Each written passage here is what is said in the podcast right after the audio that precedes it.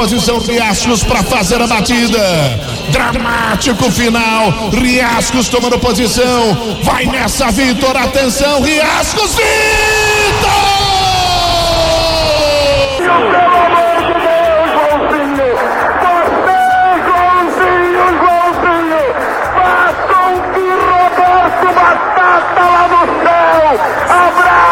aqui na terra, Joãozinho. Batata. Ele que tanto lutou nesta Libertadores pelo Cruzeiro. Está en la semifinal para jugar con Holanda. Va a ir el loco. Larga carrera de unos 4 o 5 pasos, brazos en jarra. Llega el loco. Pabreu tiró. ¡Gol! ¡Uruguayo va! El taco no, hace la personal y ahí se va, se va, se viene Martínez para el gol y va el tercero, y va el tercero, y va el tercero, y gol de River, gol de River.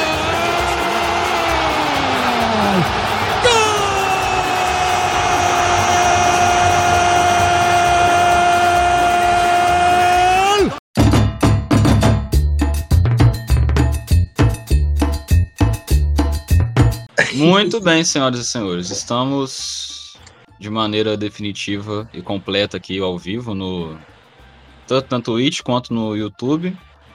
Esse episódio também vai ser publicado posteriormente no nosso feed no, no Spotify. Então é meio que um misto das duas coisas. Né? Para quem está acompanhando a gente ao vivo, boa noite. Para quem vai acompanhar depois no feed, um bom momento, seja de manhã, de tarde, de noite. Esse é o episódio número 2 do Cricocho, muito especial, não só por estar sendo ao vivo, mas também por receber três caras novas aqui, que já tinha um bom tempo que a gente estava ensaiando de trazer, para além de, de mim e do Otávio. Antes de apresentar os três, Otávio, boa tarde, boa noite quase, né? Como é que você tá, cara? Good evening, né? Em inglês. Good evening. Eu tô, eu tô bem, cara, e você? Tomamos uma cervejinha hoje já, vamos instalar uma daqui a pouco, né? Já Isso tá aí aí. preparado? Eu não tô preparado, não. Eu já instalei hoje bastante já, o salário cai na conta, né? Você sabe como Aí. funciona. Dia primeiro, começa daquele jeito. Antes da gente entrar, já, já falei um, um dos finalistas aqui, mas eu vou, como eu também, vou ir para quem tá fazendo o papel do, do rival corneteiro de hoje, junto comigo, camarada nosso da história aqui da UFV, Pedro Diniz. Tudo bem, cara? Opa, cara, beleza? Cara, uma honra estar aqui com vocês, muito contente com o convite. Vamos lá, vamos cornetar e vai dar Mengo. Deixando a opinião aí, polêmica, polêmica. Pedro, tu é de onde, cara? Fala um pouquinho de você. Cara, eu sou de Jacareí, do interior de São Paulo, na região do Vale do Paraíba. Nasci na Moca, na verdade, nasci na capital, só que quando criança vim pra cá. E aí fiz a segunda parte da infância, vim pra cá com 7, 6, 7 anos. E aí fiquei aqui na região do Vale, né? São Jacareí, São José dos Campos. E agora tô na UFV, né? No curso de História, entrei esse ano, calor. E tamo É isso aí, cara. Corintiano, desde que me conheço por gente, maloqueiro sofredor. Tenho um pai flamenguista, né? Então, torcer pro Flamengo, além de ser com o Palmeiras, dá uma força pro meu pai. É obrigação, né? Do interior para também o interior, né? Geralmente eu falo do interior para capital, mas também paulista, porém palmeirense. Ô Igor, quanto tempo, meu querido? Tudo bem, cara? Como é que estão as coisas? E aí?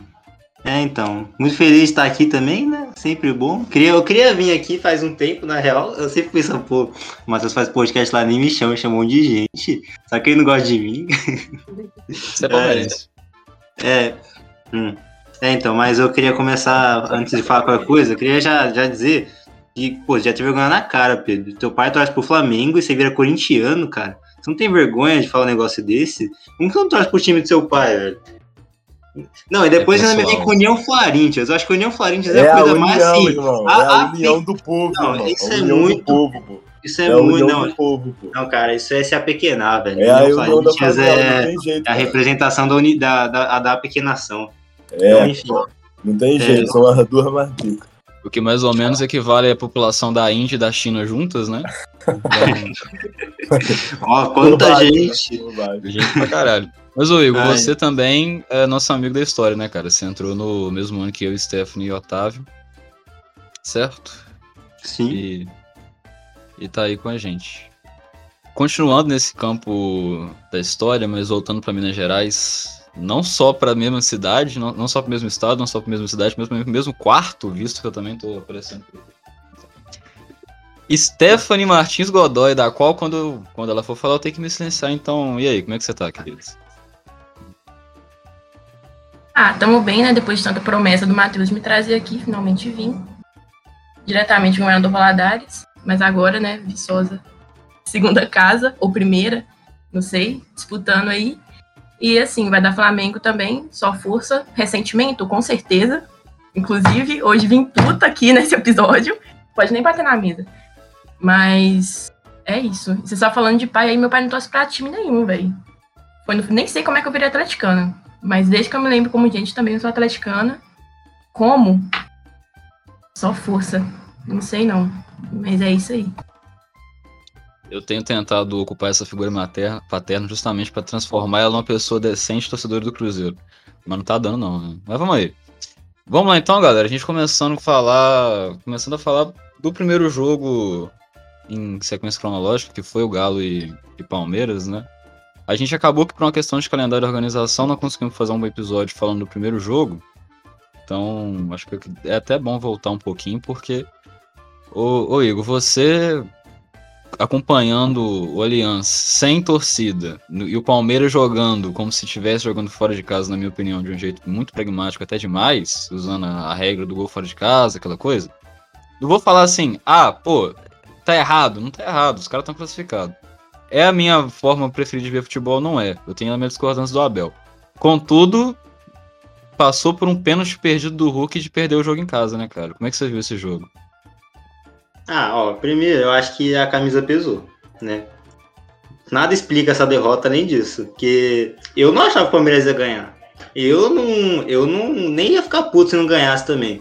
Porque, mano, a temporada passada, ela ela acabou nesse ano. Esse ano a gente já ganhou uma Libertadores, basicamente. Então, a sensação que o Palmeiras e Palmeirense tem hoje, pelo menos eu, né? Não é de, tipo assim, ah, porra, se perder você ia ficar puto. Pra mim, e se perder o Flamengo também, não vou ficar puto. Mas, sei lá, mano, achei justo. Achei certo. Vai ficar puto sim. Eu, eu, tava, eu tava bolado, eu tava tipo assim, pô, o Palmeiras podia ganhar. O Palmeiras deixou de contratar o Diego Costa, deixou de contratar o Hulk. O Palmeiras tinha, ele, ele- eh, os dois tinham prioridade de ir pro Palmeiras do que de ir pro Galo. E eles não só não vieram pro Palmeiras porque a diretoria não trouxe, não quis trazer. E aí, mano, já pensou nas perdas com o gol do Hulk? Eu ia ficar puto, velho. Aí eu ia ficar puto, porque era pra ele estar do outro lado do campo. Mas aí, mano, passamos, os caras perderam muita oportunidade. Vargas perdeu, acho que duas chances lá. O, Hulk perdeu pênalti, chutou para fora, bateu na trave. O... Então, mano, mereceram perder. E o bagulho lá é do, do gol de, de gol fora. Como já falei aqui, vou repetir para as pessoas que estão vendo. O gol fora nunca fez tanto sentido no Brasil. Nunca fez tanto sentido. Porque eles jogaram com torcida, a gente jogou sem torcida. Então, é como se eles tivessem jogado em casa e a gente não tivesse jogado em casa. Então a gente jogar lá com torcida e fazer um gol com a pressão da torcida deles, tá ligado? Pressionando a gente e apoiando eles. Mano, faz muita diferença. Então, pra mim foi justo. Nunca foi tão justo o gol fora. É um critério, né? Passando, eu vou depois da gente falar um- do- do- dos dados de quem tava no jogo, vou abrir um pouco mais pra mim, pro Otávio e pro Pedro falar das impressões. Então, Sté, o que, que você achou do, do, do primeiro jogo e gol perdido do Hulk também? Foi ali que o Atlético foi eliminado mesmo? Foi naquele pênalti que botou na trave? Cara, não. Tanto que a gente viu o jogo junto e a gente falou que finalização não faltou. O negócio foi acertar. Não acertou e a gente tinha certeza absoluta. Eu acho que a certeza foi um problema pro Galo, né? Porque o primeiro jogo teve uma vantagem absurda pro Galo. E isso é inegável, né, palmeirense? Mas é, no segundo, eu não acho justo. Não acho justo isso de jogo fora de casa. Principalmente para times dentro do Brasil. Acho que é uma coisa ainda ridícula. Comembol né, vacilou aí nesse critério e é isso, aquele gol lá doeu no coração, sim, mas a zaga do Galo tava horrível, o contra-ataque do Palmeiras tava do caralho E deu no que deu, velho. Foi vacilo, muito, muito vacilo da zaga. E é isso. Mas continuo achando que se fosse para prorrogação, seria algo completamente diferente. E jogo é jogo. Acho que fora de casa ou dentro de casa, para mim, não faz muita diferença. E por isso que eu acho essa regra um pouco ridícula ainda ser aplicada. E tanto que em outros campeonatos, Copa do Brasil, já não é mais aplicada essa regra. Na Libertadores continua. E, enfim, né? Uma coisa que não faz muito sentido para mim, mas aconteceu, já foi. Tem mais uns campeonatos aí para vir e só força. Abrindo um pouco mais agora, o Pedro. Tu secou de um lado, eu sequei do outro, né, cara? No final a gente vai juntar pra, pra essa final, mas. Como é que tu viu o primeiro jogo, aquele jogo na Aliança? Feio pra caralho, vamos falar a verdade aqui também, né? É, agora a gente vai se juntar pra secar e torcer pro Mengo, que é o menos pior, né? Eu, assim, até falou um pouco da, da União Flarintias, eu não sou muito adepto da União Flarintias, não. Eu acho que isso é muito mais uma, uma tentativa do Flamengo tentar encontrar um rival que não tem, né? O, talvez o maior rival hoje do Flamengo é o Fluminense. E aí, como tem o Corinthians para bater de frente com o tamanho de torcida, ficou essa palhaçada de União, no União Florentias. Mas agora está mais vivo do que nunca, né? Contra o Palmeiras, o inimigo é outro, agora é outro, né? É, sobre o jogo, é, o, o, Palmeiras ele tem um, um estilo de jogo muito pragmático, né? aquela questão do jogo feio que falam, né? Mas é, jogo é jogo e quem ganha é quem jogou melhor, muitas vezes, né? Pode ser, eu lembro muitas vezes pegando pro Corinthians, acho que na semifinal do Paulista de 2019, um Corinthians e Santos, e aí o Santos teve não sei quantos por cento de posse de bola, não sei quantos chutes pro gol, e o Corinthians, em uma chance, matou o jogo e foi pra final e foi campeão em cima do São Paulo. Aí fica uma choradeira dos Santistas, que o jogo bonito, o jogo bonito, mas assim, posse, realmente, posse de bola não ganha jogo, né? Pode até pegar os times do Fernando Diniz. E o time do, do Palmeiras é um time muito pragmático, um time que sabe o que tem que fazer em campo e muitas vezes vai jogar por uma bola e consegue. Como que foi esses jogos, né? O, o, e assim, o primeiro jogo, de fato foi um jogo feio, um jogo que é, eu esperava muito mais. Eu não acho que também o Galo jogou muito bem aquele primeiro jogo. Eu acho que o time do Galo é um time mais forte. Como um time mais forte, ele se impõe mais. E aquele pênalti do Hulk simplesmente, eu não digo que decretou é, a eliminação do Galo, mas foi um fator totalmente importante, né? O Hulk, a experiência, um jogador de Copa do Mundo, jogador de 30 e poucos anos que perde um pênalti daquele é, da situação que perdeu, de como perdeu, porque não perdeu o com, com o Everton pegando o pênalti, né, que é um grande goleiro. Foi perdendo, assim, cobrou mal e, e, isso de fato implica no psicológico. Mas eu acredito que assim, o, o Palmeiras ele tem um, estilo de jogo muito pragmático e muito e, e, sabe muito bem o que tem que fazer em campo. Se é para jogar por uma bola e tem um sistema defensivo bem consolidado e isso resultou chegar na final. Eu também falo uma questão de corneta, porque muito por ser torcedor do Cruzeiro, então eu, eu, cresci vendo times que gostavam da bola, gostavam de jogar e tal. Tanto por questões de afinidade também, mas sei lá, é, é um lance, né, pô? Palmeiras joga mais fechado no, no, não tá errado mesmo, igual eu brinquei mais cedo.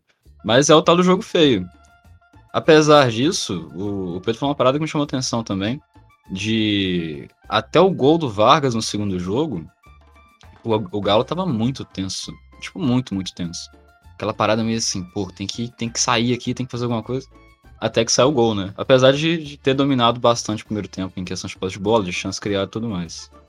Mas é, é, é, estranho, né? Foi um pragmatismo reverso ali que deu certo. Ô, Otávio, você que já tava com uma vantagem muito, muito tranquila em relação ao, ao jogo, né? Porque, até porque já tinha feito um 2 a 0 no jogo de ida. Como é que tu acompanhou o outro, outro lado do chaveamento dessa semifinal? Então, cara, assim, no primeiro jogo, né? Um foi terça e o, e o do Flamengo foi quarta. Aí eu peguei para assistir Atlético e Palmeiras. Um dos jogos mais horríveis que eu já vi. É melhor assistir, com todo respeito, né, ao meu amigo botafoguense.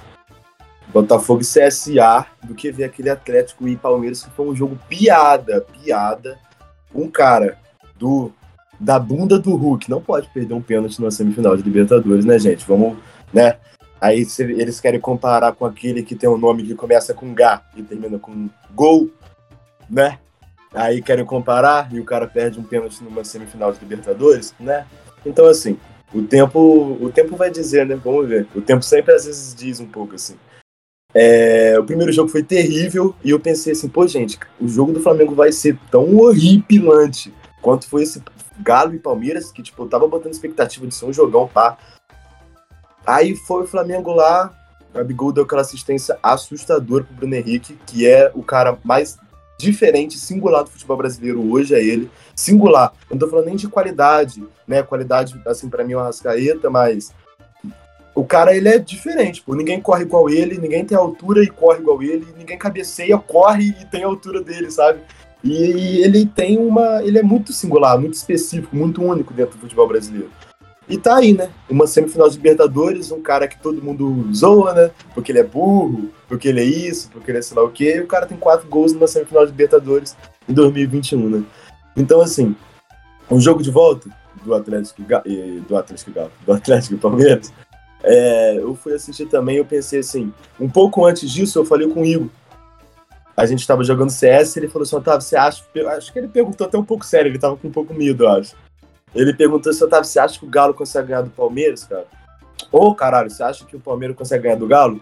Aí eu falei assim, cara, o time do Palmeiras é muito pragmático, cara. As pessoas falam mal do Abel, eu falo mal do Abel, eu não gosto de assistir futebol assim. No Flamengo não vinga por uma questão de história, não funciona desse jeito, mas cada um tem a sua história, né? Cada cachorro que lamba sua própria caceta.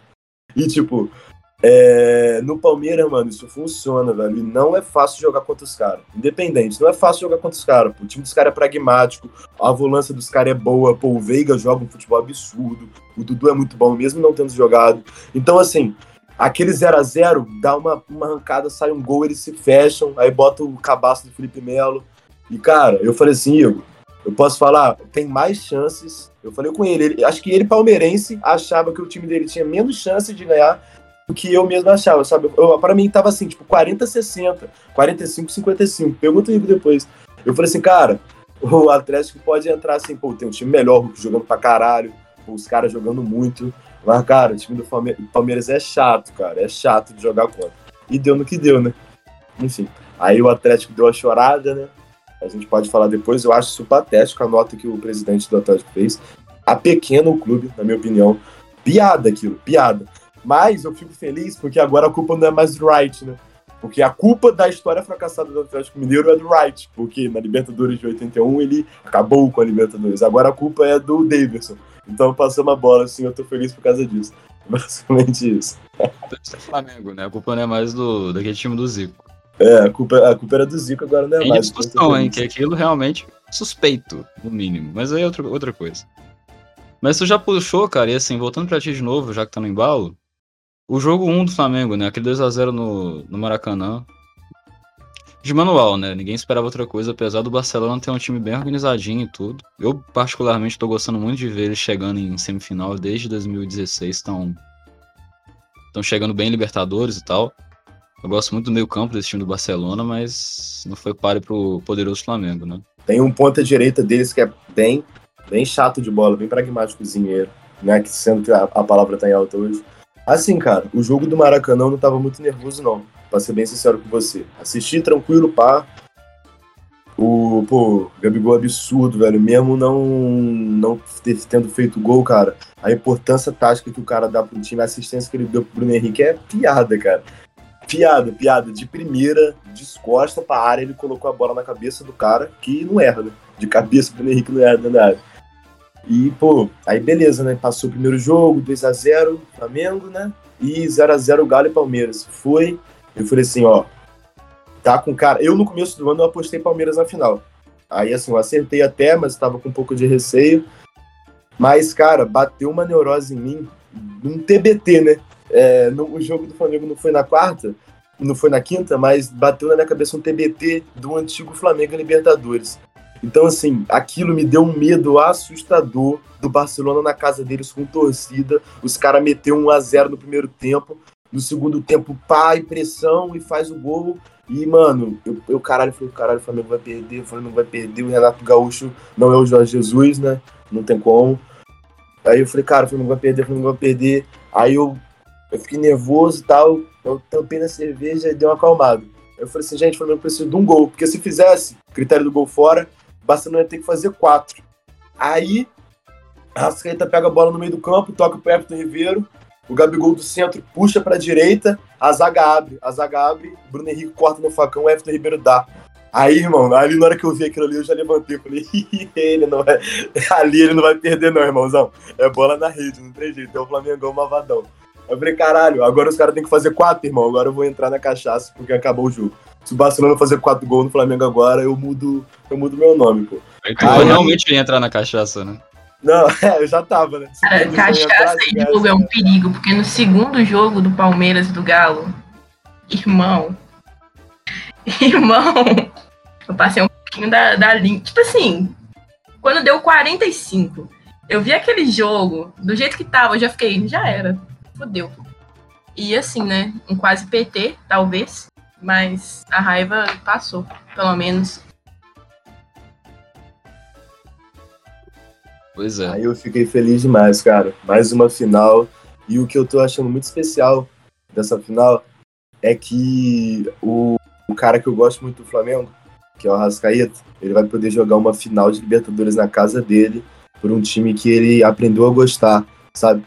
Aí ontem, a Raça, que é a principal torcida do Flamengo, fez um, um banner para ele na frente do, do, do, CT do Flamengo e tal. Ele foi lá assinar. E ele, ele, pô, ele é pica, né? Ele é muito pica, ele é muito barrento. Ele fez um moicano agora. Sarçadinho, tá, taulas, mano, taulas do moicaninho dele. Então, assim, ele se encontrou no Flamengo, o Flamengo se encontrou nele, ele vai jogar a final de Libertadores dentro de casa. E, pô, eu tô muito feliz, cara. Se eu tivesse dinheiro, eu tava partindo pra Montevideo. Já é ídolo? Há muito tempo, pô. Tá, tá curtindo brincar com meu ex, né? Tá, pô. Ele já, ele já fudeu bastante Flamengo já. Aí depois que ele saudade, compensou. cara. Ele compensou. Aquele, aquele gol de cobertura na saída de ah, na, né, na saída do goleiro. Nunca vou esquecer daquele. Prometi que não ia falar de Cruzeiro cara. hoje, mas, pô, uma das fotos. Das melhores fotos que eu, relacionadas a futebol que eu, que, eu, que eu tenho salvas, que eu já vi em, em questão até de publicação jornalística, assim, é aquela. O paredão da, da, das organizadas do Flamengo. E a frente, assim, a camisa do Rascaeta com a 10 do Cruzeiro, assim. Absurdo, um puta do meio campo. Mas, enfim, a gente tava. Aí você já até comentou do, do jogo de volta. E, pô, eu tive uma, uma experiência muito interessante em vendo esse jogo enquanto rival do Galo e tal. Porque é uma parada que eu curto muito fazer. Que eu pretendo continuar assim pra quando for possível de sempre, quando eu tô em casa, ver os jogos com narração da rádio mandante da cidade. Então, eu, tanto a ida do Palmeiras e Galo, eu, eu assisti ouvindo a narração da CBN de São Paulo, e a volta eu ouvi Itatiaia. Eu ouvi o Mário Henrique Caixa. Caralho, o cara, a bola no meio campo, parecia que a narração da rádio uns 3, 4 segundos à frente, pô, parecia que eu ia infartar, cara. Foi o, jogo mais tenso que eu já vi na minha vida, assim. E nem era envolvido um time que eu torço. Na verdade, o meu maior rival, né? Então, assim, aquele. Até brinquei mais cedo que parecia que no início do jogo tinha uma, um certo nervosismo do Atlético para achar o gol e ficar mais confortável, porque o Atlético, igual o Pedro falou também, é um time muito forte fisicamente. Então, ele consegue se impor de maneira física de maneira muito tranquila durante o jogo. Até o gol do Vargas. Cara, quando o Vargas perdeu o gol, eu acho que o, o, o, torcedor no estádio ele é um termômetro interessante, né? E alguns amigos meus também que estavam acompanhando o jogo, conversando comigo pelo WhatsApp, falando. Que bateu, eu acho que um pouco que o Otávio conhece como aquele, aquele Flamengo que entregava os jogos pro, pro Emelec da vida, né? Eu acho que o Atlético sentiu demais esse. Porra, tá bom demais pra ser galo. Isso é uma frase não minha como torcedor do Cruzeiro, mas de um grande amigo meu, o Guilherme Viana. Abraço pra ele. Então, assim, o Esté, você enquanto torcedora, depois daquele gol que o Vargas perdeu na saída do Everton, foi ali que tu viu que, pô, vai dar merda. É, perdemos, galera. Família, perdemos.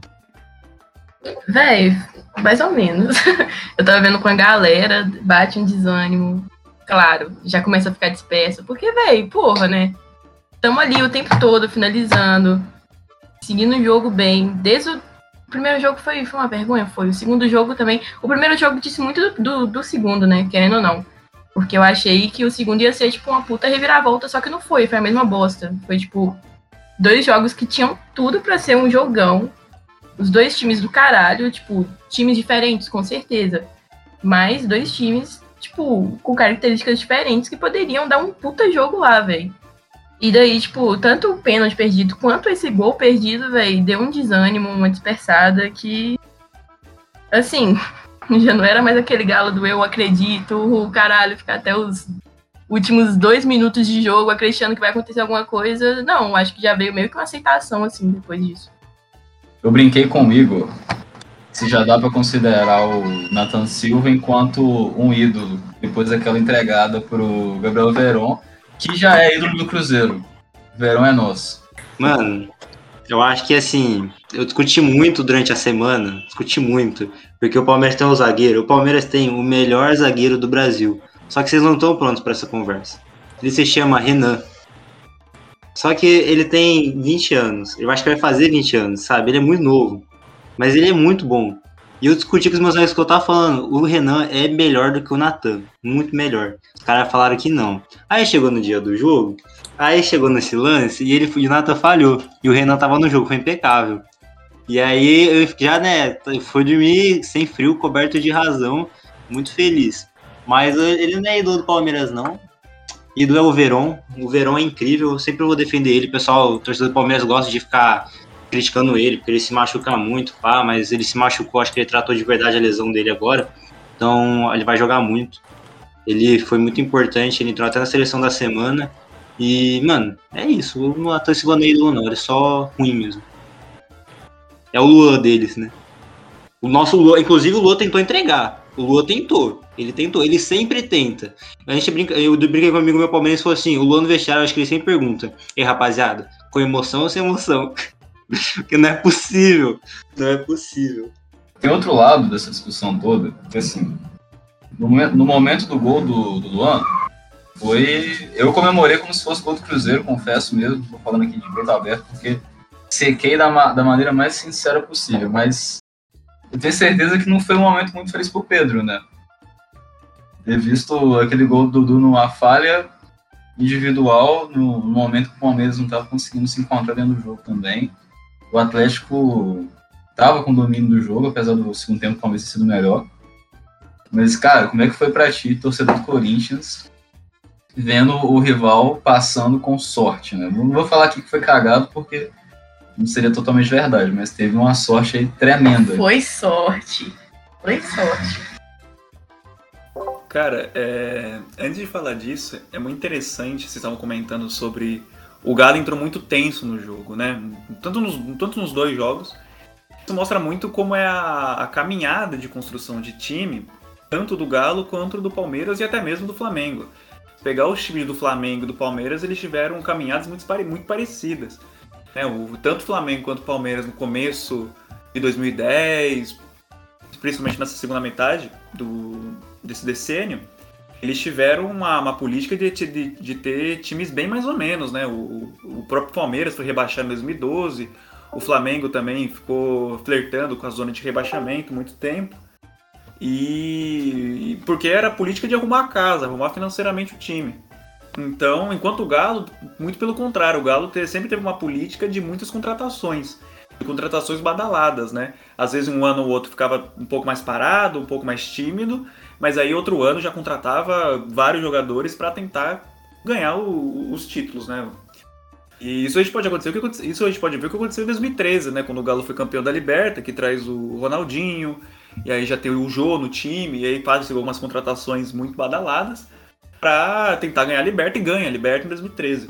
Já o Flamengo e o tanto o Flamengo quanto o Palmeiras, eles tiveram uma política ao longo dos começos do decênio de arrumar a casa, vamos primeiro organizar financeiramente e aos poucos ir montando um time competitivo. E desde 2016, o, tanto o Palmeiras quanto o Flamengo são as duas grandes potências do Brasil, né? O, falando agora do Corinthians, o Corinthians teve uma, uma década incrível. O, o time mais vencedor do Brasil foi o Corinthians, não tem nem como discutir isso. Mas o Corinthians ele sempre teve ou tá muito bom ou tá muito ruim, né? Então, quando o Corinthians ganha o Brasileiro em 2015, é um time sensacional, mas 2016 é um time horrível. Aí 2017 consegue um time interessante, é campeão brasileiro e aí tá um time horrível depois. Então é muito interessante comparar essas duas trajetórias, tanto a do Palmeiras quanto a do Galo. E eu acho que nisso o Galo entrou muito nervoso por conta de tantas contratações badaladas. O Hulk, o Nacho, o Diego Costa e todo, todo ano tá gastando muito e ter essa pressão de ganhar, vamos ganhar pelo menos um bi. Então o Galo ele sempre entrou nervoso. E nisso, é, eu como corintiano, eu nunca tive muitas expectativas no Galo por conta disso. Porque eu sabia que uma hora ou outra ia afundar o projeto, ia afundar, ia pipocar na hora do jogo, né? Tanto que agora o próprio brasileiro, eu acho que o Galo vai perder o brasileiro. Vai perder o brasileiro até mesmo pro Flamengo. É, eu acho que eu acho que o Flamengo vai ficar em primeiro e o Galo não vai nem ficar em segundo. A própria Copa do Brasil, eu também eu acho que o Galo não vai nem passar do Fortaleza na, nessa semifinal. Por conta que é, é, é aquilo, o Galo ele tem essa coisa do, do elefante em cima de uma árvore, né? Ninguém sabe como ninguém sabe como chegou lá em cima, e todo mundo sabe que ele vai cair uma hora, né? E isso é muito triste porque eu tenho uma certa simpatia pelo Galo, porque eu tenho uma antipatia pelo Cruzeiro. Eu tenho um trauma muito grande pelo Cruzeiro de, da, da final da Copa do Brasil de 2018, né? Eu tenho um, um ódio mortal pelo Arrascaeta, apesar de ser um grande jogador. Mas assim, eu como corintiano fiquei bem triste, mesmo não tendo muitas expectativas sobre o Galo. Eu já sabia que uma hora ou outra ia pipocar, seja na semifinal, seja na própria final. Eu fiquei, eu tinha uma leve esperança que ia ter a felicidade do Palmeiras é, não ir para mais uma final, né? E disputar mais um título. Fiquei bem, bem magoado, mas não surpreso. Não tinha, tantos, não tinha tantas expectativas no Galo, não. Véi, o Galo é aquilo, né? O cara tá, tipo, em primeiro lugar, com vantagem sobre o segundo, e a gente ainda fica assim, com o cu na mão. Isso é uma porra, velho. Quem não lembra daquele brasileiro com o Fluminense, velho? O Galo pegou uma puta vantagem pra depois do título ir pro pra porra do Fluminense, velho. Foi qual ano? 2012, né? Ah, véio, foi, mano. Não, foi, foi anterior à Libertadores. E nem dá pra falar de camisa, né? Que as Mano, duas e- camisas são bem. Porra, carioca. é, Ah, é isso, velho. Mas eu, eu ainda tô com, com um pontinho de esperança ainda. Tem que ter, né, velho? Futebol é isso. É tem que ter, tem que ter. Mas, a, mas o, o, o charme do Galo é, é ele ser um cavalo paraguaio, né? É o charme dele. É o leão do estadual e no nacional ele é cavalo paraguaio, mas é um charme, né? Todo mundo tem um certo charme, né? O Flamengo gosta de ganhar títulos de sacanagem, igual o do ano passado. Que ele foi. Pô, o título do ano passado foi brincadeira, cara. O Flamengo foi líder duas rodadas do campeonato, perdeu o último jogo e foi campeão brasileiro merecidamente, sem ser roubado nem nada. O Internacional, a piada do Internacional. Imagina se tivesse Piada. sido roubado, né? Com aqueles erros de arbitragem bizarros. Ah, é. É, Inter- a, pi- é, a piada do Internacional não conseguiu fazer um gol no gigante que é o Cássio. União Florentias aí, sou fã. Gosto muito do Corinthians, talvez seja.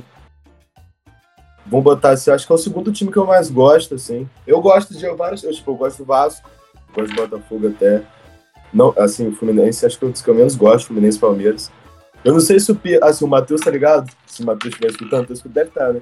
É, tem uma expressão agora que é- eu vi em algum lugar e é uma expressão perfeita. O Pedro, se ele não escutou, ele vai gostar. O Palmeiras é a Lázio da Barra Funda, entendeu? É igual a torcida elite, pá, aquele bando de Zé Ruela danado. Cara, perfeito. É a Lázio da Barra Funda e o Fluminense, né? Fazendo a comparação com o Rio de Janeiro. O Fluminense é a Inglaterra na, na- no quesito futebol. Eles dizem que a história deles é que eles criaram o futebol no Rio de Janeiro, né? Só que eles nunca ganharam nada, sabe? Tem uma, uma historinha mais ou menos igual a Inglaterra. Ganhou Fala, uma Copa do não Mundo e acha que. Não, irmão. É, não, e outra, a parada de subir pra Série C pra Série A, pelo amor de Deus, né? Esquece isso. E. E, pô, acho que são muito grandes, né? Então, assim, eu sempre gosto de comparar os dois, porque são, pra mim, os dois menos significantes nesse eixo Rio-São Paulo. Ah, velho, eu, tenho, eu tenho costumo ter uma simpatia por cada time de cada estado, assim, né? Eu acho que eu, eu vou separando por aí. Minha simpatia do, do Rio vai ser Flamengo. e de São Paulo, Corinthians. Só força pro palmeirense que tá aí. Deus abençoe. Não, eu preciso responder o Otávio, que ele, que ele meteu que o Palmeiras só tem a torcida elite. E não é, velho. Isso aí é, isso aí é falácia. Não, óbvio que tem parte também, mas o Flamengo também tem, velho. O Flamengo é o time. O Flamengo, o Flamengo e o Corinthians são os times dos seus estados. O Corinthians, o auge da, do, do Corinthians, o maior patrocinador, igual o Corinthians gosta de brincar, que o Palmeiras só teve história quando teve patrocínio. O Corinthians só teve história quando o PT tava no poder. Fora isso, os caras não tem nenhuma história. Não tem história. Ganharam o Mundial, foram convidados, que ninguém entendeu por que que eles foram convidados, tá ligado? Sem critério nenhum dos caras aí. Ganharam, aí ganharam esse Mundial. Aí, aí beleza, aí o Lula foi eleito. Aí em 2010, aí em 2013, 2015, 2017, tiveram um auge, ganharam o estádio do Lula também. Então, mano, é isso, tá ligado?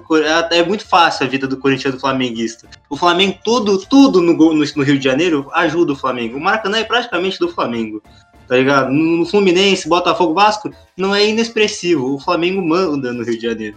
Então, mano, aí fica fácil. O, o Galo também, velho. O Galo também. O prefeito da. O prefeito de Minas traz pro Galo. Ah, tá louco, velho. prefeito de BH, né? Traz pro Galo. Enfim. Fica indignado. Fica indignado com essas coisas. Assim, se você entende o Lula como o povo, realmente de- o povo fez o Corinthians ser rico, né? E o Corinthians é o time do povo, assim como o Flamengo é.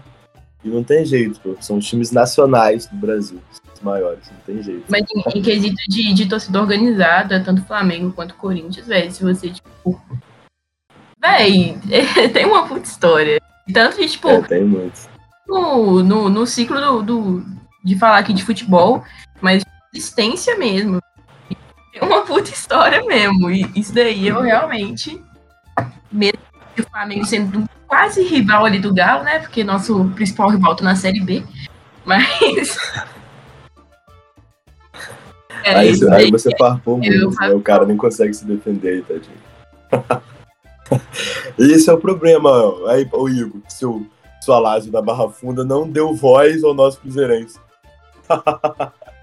é isso que, pô, né? Caralho, cara. Então, a- as uniões, eu, eu acho muito legal essa parada de torcida, que tem umas certas uniões que são meio contraditórias, assim, o Cruzeiro já fudeu muito o Flamengo, mas na união de torcidas é, é a união Cru, Grê, Florentius, que é Cruzeiro, Grêmio, Flamengo e Corinthians, do- né, dessa parte pra baixo, né, tirando...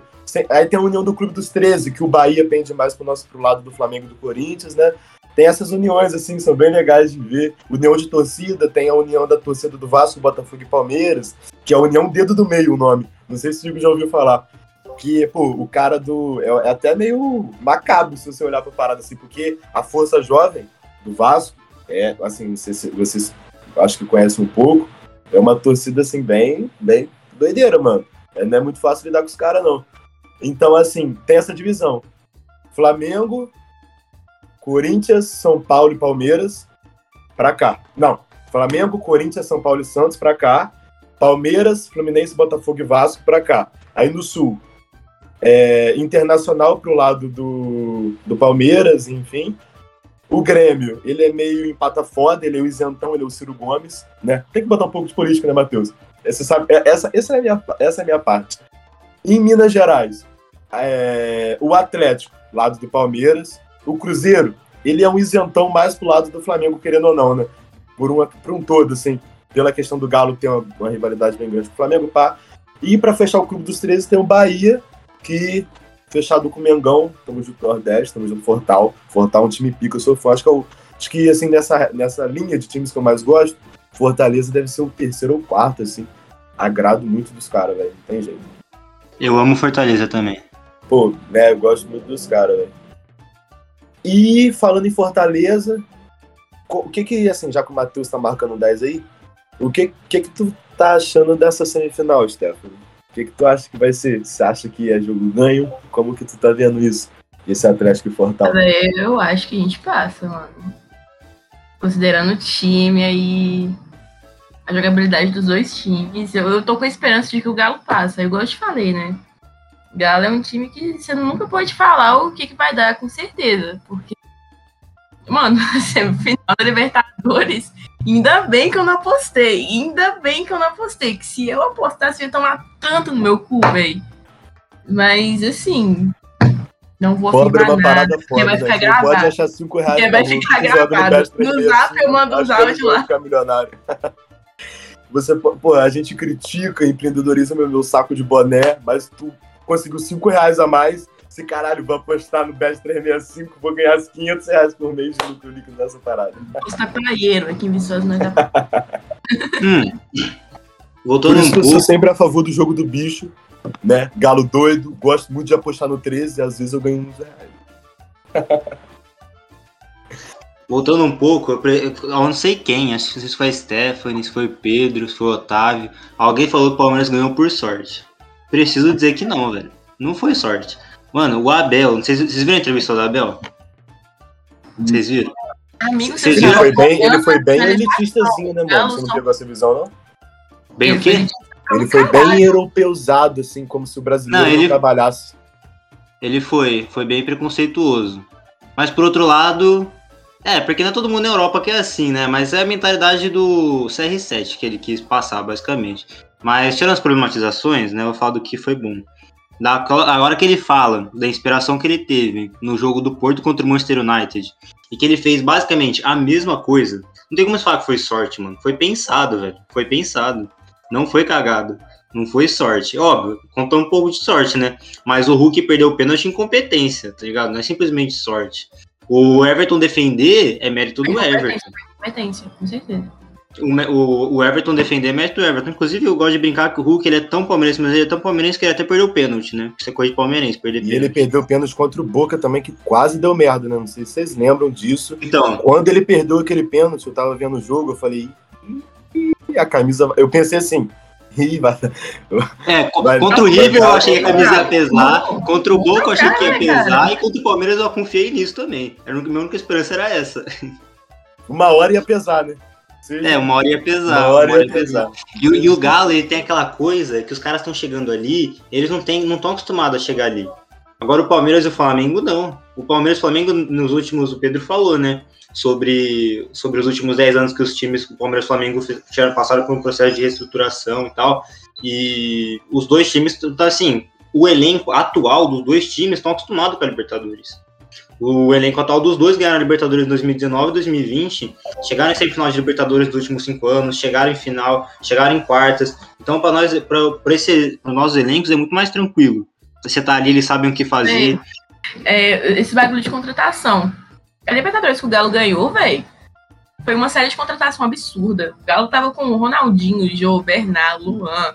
Tava com Vitor, Hever, Leonardo Silva, Marcos Rocha, velho. E do nada foi um time que casou muito. E a gente tava, tipo, nessa mesma vibe, na mesma esperança, mano. Porque foi uma série de contratação. Eu A- gostei que você colocou Ronaldinho Gaúcho e Hever na mesma frase. Eu, eu amei isso. assim, casou perfeitamente. Tipo, pau a pau. Galo contratou Hever, Ronaldinho Gaúcho. Marcos Rocha, Ju. Marcos Rocha. Eu tô falando do elenco todo dessa porra, velho. Rapaz, teve um tempo atrás, acho que foi ano passado, eu vi um jornalista falando que o Marcos Rocha era melhor que o que o Felipe Luiz, eu acho. Aí eu fui e desliguei na mesma hora a rádio. porque- Melhor que Daniel. Aí eu fiquei assim, falei, que isso, gente? Que isso, gente? Oh, mas o, o, Mas, os cara, lateral que ele Libertadores batia do Galo de absurdo, velho. 2013 foi absurdo, cara. Pode falar, pode falar. Eu achei pica, achei absurdo. Mano, mas então, foi uma série de contratação que formou um time que deu muito certo, que casou muito. E a gente tá vendo o time do Galo casando muito, velho. Tá dando muito certo, querendo ou não. Mesmo, sei lá, dar as pipocadas dele aí, aí, mas a gente sabe que é um time que dá certo. E que em algumas partidas ou outras não sabe o que acontece, mas dá umas merda, velho. E isso que me deixa puta. A gente sabe que é um time que tem tudo pra ganhar o, o que velho. E se jogar certo, tem que pegar o que quiser, mas tá pipocando e é isso. É foda, né, cara? É uma coisa que eu tenho muita alegria, eu não sei se vocês devem ter também, tal. O Corinthians contratou um bocado agora, o Palmeiras tem uns caras já bem, bem, bem materializados no futebol já, né, com muita carcaça. Mas é uma, acho que talvez a coisa que mais me faça feliz, e eu tô falando do meu próprio time, seja ver o Felipe Luiz dentro de campo, cara. Talvez eu acho que ele é o cara mais soberano assim na posição. Ele é, assim, ele é, ele é inteligente num nível que ele não precisa, sabe, correr. E é assim, a gente com. Alguns de vocês já devem ter jogado futebol e tal. Cara, um lateral, assim, na, no, no conhecimento comum, um lateral ele precisa conseguir correr muito, né? Na cabeça geral. Você tem que correr e saber fazer o arco no final, a banana, pra dentro da área. E, pô, o Felipe Luiz, ele não faz nenhuma das duas coisas. Ele não é rápido e ele não vai no fundo cruzar. E ele, assim, eu, eu sou muito fã do Arana, mas clubismo à parte, o Felipe Luiz é o melhor lateral hoje da, da América Latina. E eu sou, assim, extremamente grato por ter ele na minha lateral. Eu sou, assim, às vezes, pô, tem um jogo, a gente, pô, às vezes, por, por exemplo, o Flamengo, o cara presta atenção no Gabigol, na Rascaeta tal. Palmeiras, o cara pega atenção no, no Dudu, né? Assim, botar assim, Danilo, Danilo é bom jogador. Pá, Corinthians, Williamzinho, né, pô, viu o William jogar, não tem jeito. Renato Augusto, eu sou muito fã do Renato Augusto. Mas, cara, no Flamengo eu sempre pendo a olhar o Felipe Luiz. Olha que nem é a minha, posição de jogar bola. Eu sou volante. E, cara, eu, o Felipe Luiz me, me encanta, velho. Eu queria que vocês falassem, assim. Mano, o, eu preciso falar pra você, eu preciso te lembrar. Eu preciso te lembrar que na América Latina tem outro jogador na lateral esquerda também que chama Piqueires. Tá bom? Que ele joga muito. Mano, não, de verdade. O Piqueires é um absurdo, velho. Ele joga muito. É que o tempo vai falar. O tempo vai falar. Mas é papo de que o Vinha saiu e o Piqueires joga mais que o Vinha. O Piqueires jogou mais na semifinal contra o Galo do que o Vinha jogou na semifinal contra o River. O Vinha quase entregou contra o River. O Vinha não interceptava um cruzamento. Toda bola que os caras cruzavam no lado do Vinha ali passava contra o River. A bola chegava na área por causa dele. O Piqueires, mano, parou o Hulk ali na, na lateral esquerda. Ele foi muito foda, velho. Ele foi muito bem, é porque ele chegou agora, mas daqui a pouco vocês vão ver, ele é melhor que o Vinha. Vamos à proclamação para a intervenção do Matheus Orsini. Enquanto eu apanho deliberadamente no meu microfone, na verdade, no meu computador, que o microfone tá tudo certo. Não sei porquê, mas a minha voz não sai mais no, no Discord. Cara, eu achei polêmico tu falar que o, que o Piqueires é melhor que o Vinha. Eu acompanho ele desde o Uruguai. O Piqueires eu conheço ele antes do Palmeiras. Porque o Vinha é um puta lateral também, cara. Tipo, até é, mais em questões defensivas que o Piqueires. Acho que o Piqueires apoia melhor. Na verdade, não, ao contrário, né? O Piqueires defende melhor. O que faz sentido, se você for pegar o esquema que o, que o Abel impõe né? Ele coloca esse Palmeiras para jogar fechado. Eu, eu vou, vou jogar outra bomba aqui que eu acho de verdade. Eu acho que esse time do Palmeiras tem mais qualidade técnica para jogar propondo o jogo do que realmente só fechar a casinha e sair com, com a classificação com um gol fora. O gol foi contra, o Atlético. Eu concordo. Eu concordo. Eu acho que o Abel poderia jogar com, que nem o Flamengo, ele joga com dois meias, né? Everton Ribeiro e Rascaeta. O Palmeiras tem o Scarpa e o Veiga, e o Palmeiras só joga com o Scarpa. O Palmeiras poderia jogar com o Scarpa e com o Veiga. O André, o Flamengo tá jogando sem primeiro volante, não tá? Otávio, você que acompanha. O Flamengo não joga com primeiro volante. O Flamengo joga, o William Arão é primeiro volante. O Arão. Ah, mas o Arão, o Arão é muito bom. Mas então, ó o primeiro volante de vocês. O Palmeiras entrou com dois volantes aí pra jogar um bagulho. E é, o Palmeiras então. é sempre assim. O Palmeiras tá sempre com dois volantes. Sempre com dois volantes. Se a gente entrasse com Scarpa, Veiga, Dudu, Mano, ia ser outra parada, mas, o, mas eu tenho uma parada que o Abel falou que eu concordo. Ele falou assim, foi, foi bem pragmático. Foi assim, é, ataques vencem jogos, defesas vencem campeonatos. E é real, mano. Se o, se o São Paulo não tivesse dado espaço pro Palmeiras, eles não teriam sido eliminados por 3 a 0 Eles, eles abriram muito espaço. A defesa deles estava muito aberta. Então tem, tem jogo, mano, que você tem que se preocupar mais em não tomar gol do que em fazer fazer é importante. O Abel, o Abel falou, a gente vai fazer gol hoje. Falou os jogadores no vestiário. Só que você não pode tomar gol por nada, tá ligado? E o Abel, ele pensa assim. Então ele parte da defesa. Só que ele também diz, não é porque o time tem três zagueiros que vai ser necessariamente uma retranca. Três zagueiros também pode ser ofensivo. Que nem se ele coloca três zagueiros e o Piqueires e o, e o lateral direito, o menino Marcos Rocha, tem liberdade para subir, fica um time muito ofensivo. Porque só fica três atrás. Então, não é que o Palmeiras é só retranca também. É que aquele jogo, o Galo era favorito. Tirando vocês, mano, a maioria das pessoas dizia que o Palmeiras ia perder do Galo. Que era impossível o Galo passar. Você lembra que eu falei com você que não era jogo dado? Eu lembro. Você lembra a gente jogando CS? Eu lembro. Foi igual eu falei, velho. O erro do Galo foi a certeza, né? Tava todo mundo falando mesmo que o Galo era favorito. Que ia levar. Então, e, e você vai, você vai entrar contra o favorito dando espaço? Quando você é um, sempre, o futebol é sempre assim, pô, o time que não é favorito sempre retranca.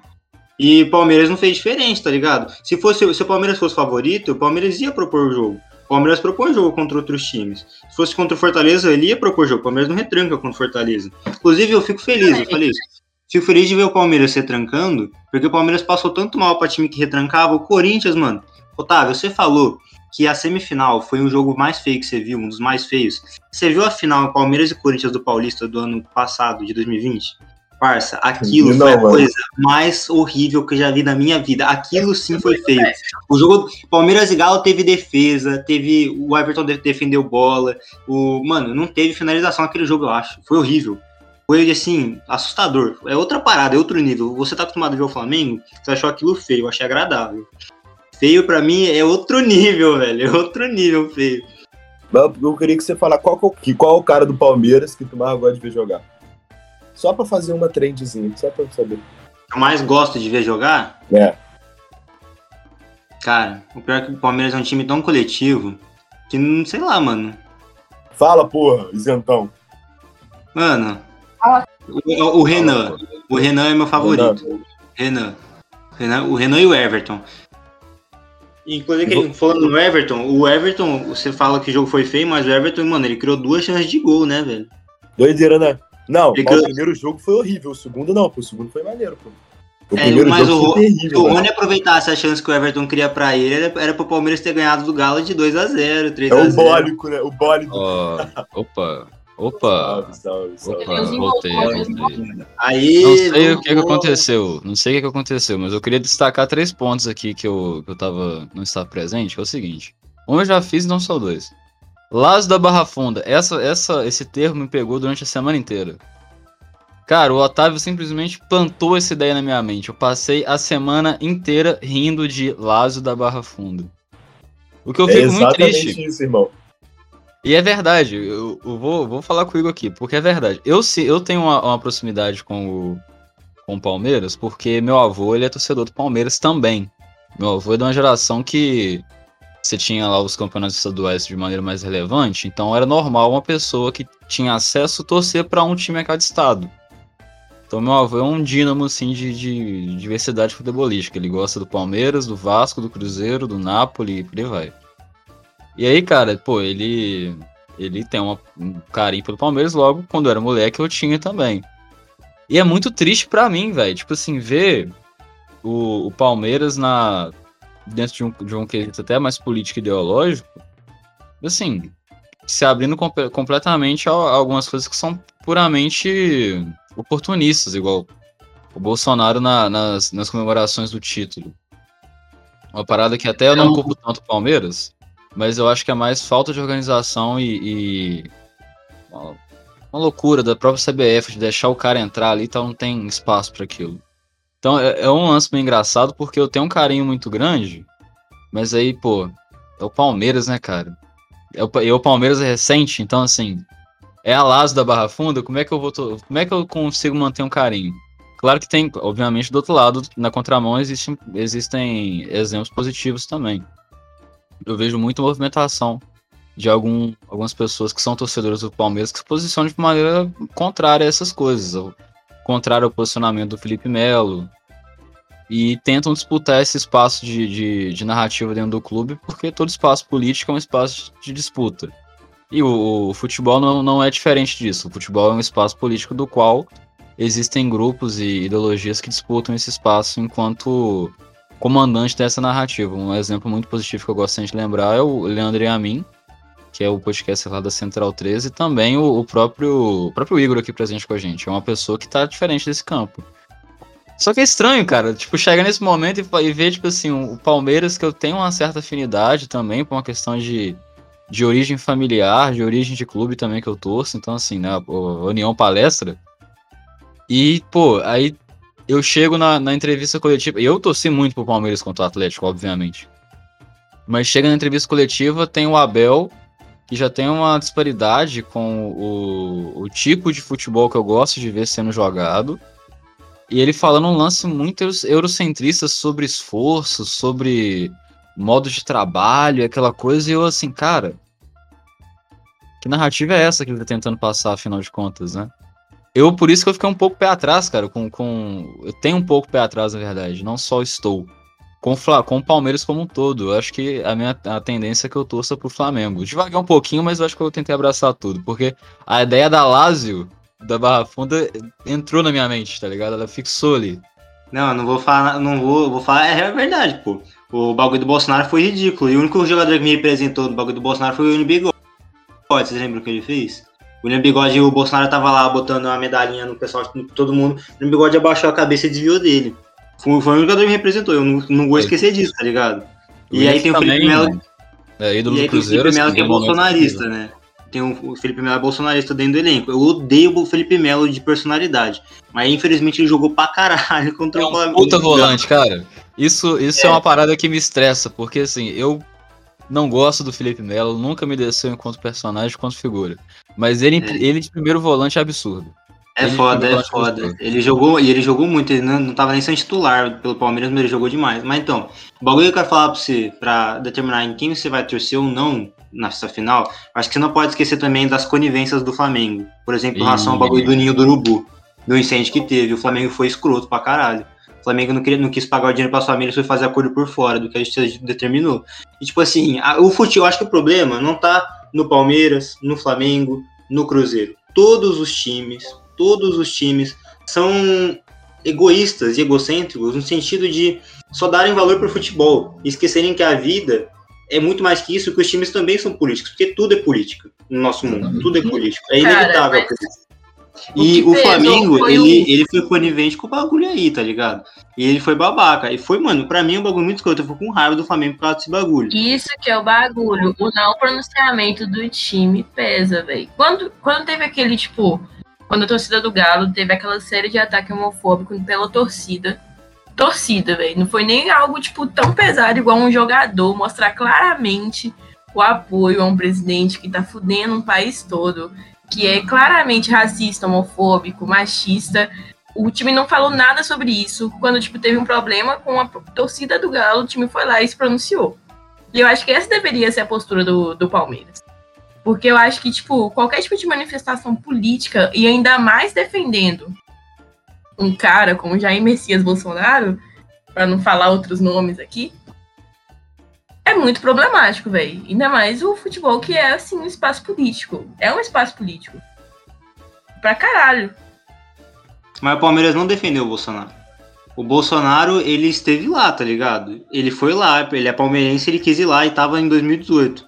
Agora, você falar que o Palmeiras defendeu e apoiou o Bolsonaro é mentira. O Palmeiras nunca publicou nada apoiando o Bolsonaro, promovendo o Bolsonaro. Eu acho que ele- no meio do jogo, cara. E o time não. Não, eu, eu acho que ele deveria ter se posicionado contra, tá ligado? Eu acho, concordo com isso.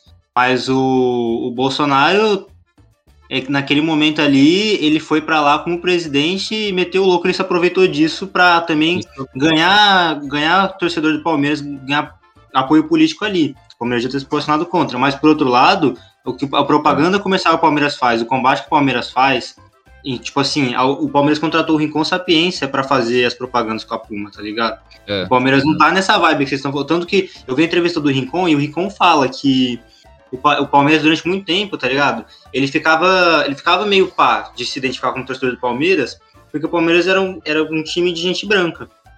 E que essa campanha que tá fazendo com relação a ele vestir a camisa, fazer uma camisa que lembra um pouco, é, tem uma africanidade maior ali, tá? sabe? Essa camisa que tem. Lembra uma camisa de seleção africana, sabe? Ele, ele fala que ele se identificou mais, que. Desculpa, eu preciso gesticular. Mas ele fala que. Que isso. Isso foi. fez ele, sabe, se identificar mais com o Palmeiras. E que o Palmeiras ele não quer, ele não quer continuar desse jeito. Ele não, É, quer, uma- ele não quer ser uma- uma- o time da a Lazio da Barra Funda. O Palmeiras tá aí, tá, tá- faz campanhas com- no oposto do que o Bolsonaro prega. Aquilo ali foi um momento de. que o Palmeiras ele. Ele não disse nada contra, mas ele não- também não promoveu. Ele não disse nada a favor. O que é tão ruim quanto, né? Eu acho que assim, é uma questão do, do Palmeiras, porque assim, gosto muito de, de analisar semioticamente as situações do dia a dia, tanto de figura quanto na, na própria é, celebração de um título. E como a figura do Felipe Melo dentro do Palmeiras é uma figura muito vencedora, uma figura de capitão, e, e nos últimos, vai, nos últimos cinco anos, desde 2016, 18, o Palmeiras vem conquistando muitos títulos e, e consequentemente, muitos títulos. O Felipe, Neto, o Felipe Neto está. Felipe Melo está levantando essas taças. É uma questão muito semiótica da representação da figura do Felipe Melo como um símbolo de líder, como um símbolo de vencedor do Palmeiras. E, assim, eu, eu detesto o Felipe Melo, assim, como personalidade e como jogador, beleza. Eu, eu não acho um jogador nada demais, eu acho um, um bom volante. Eu acho um volante que consegue fazer suas funções bem. Não acho é um cara extraordinário.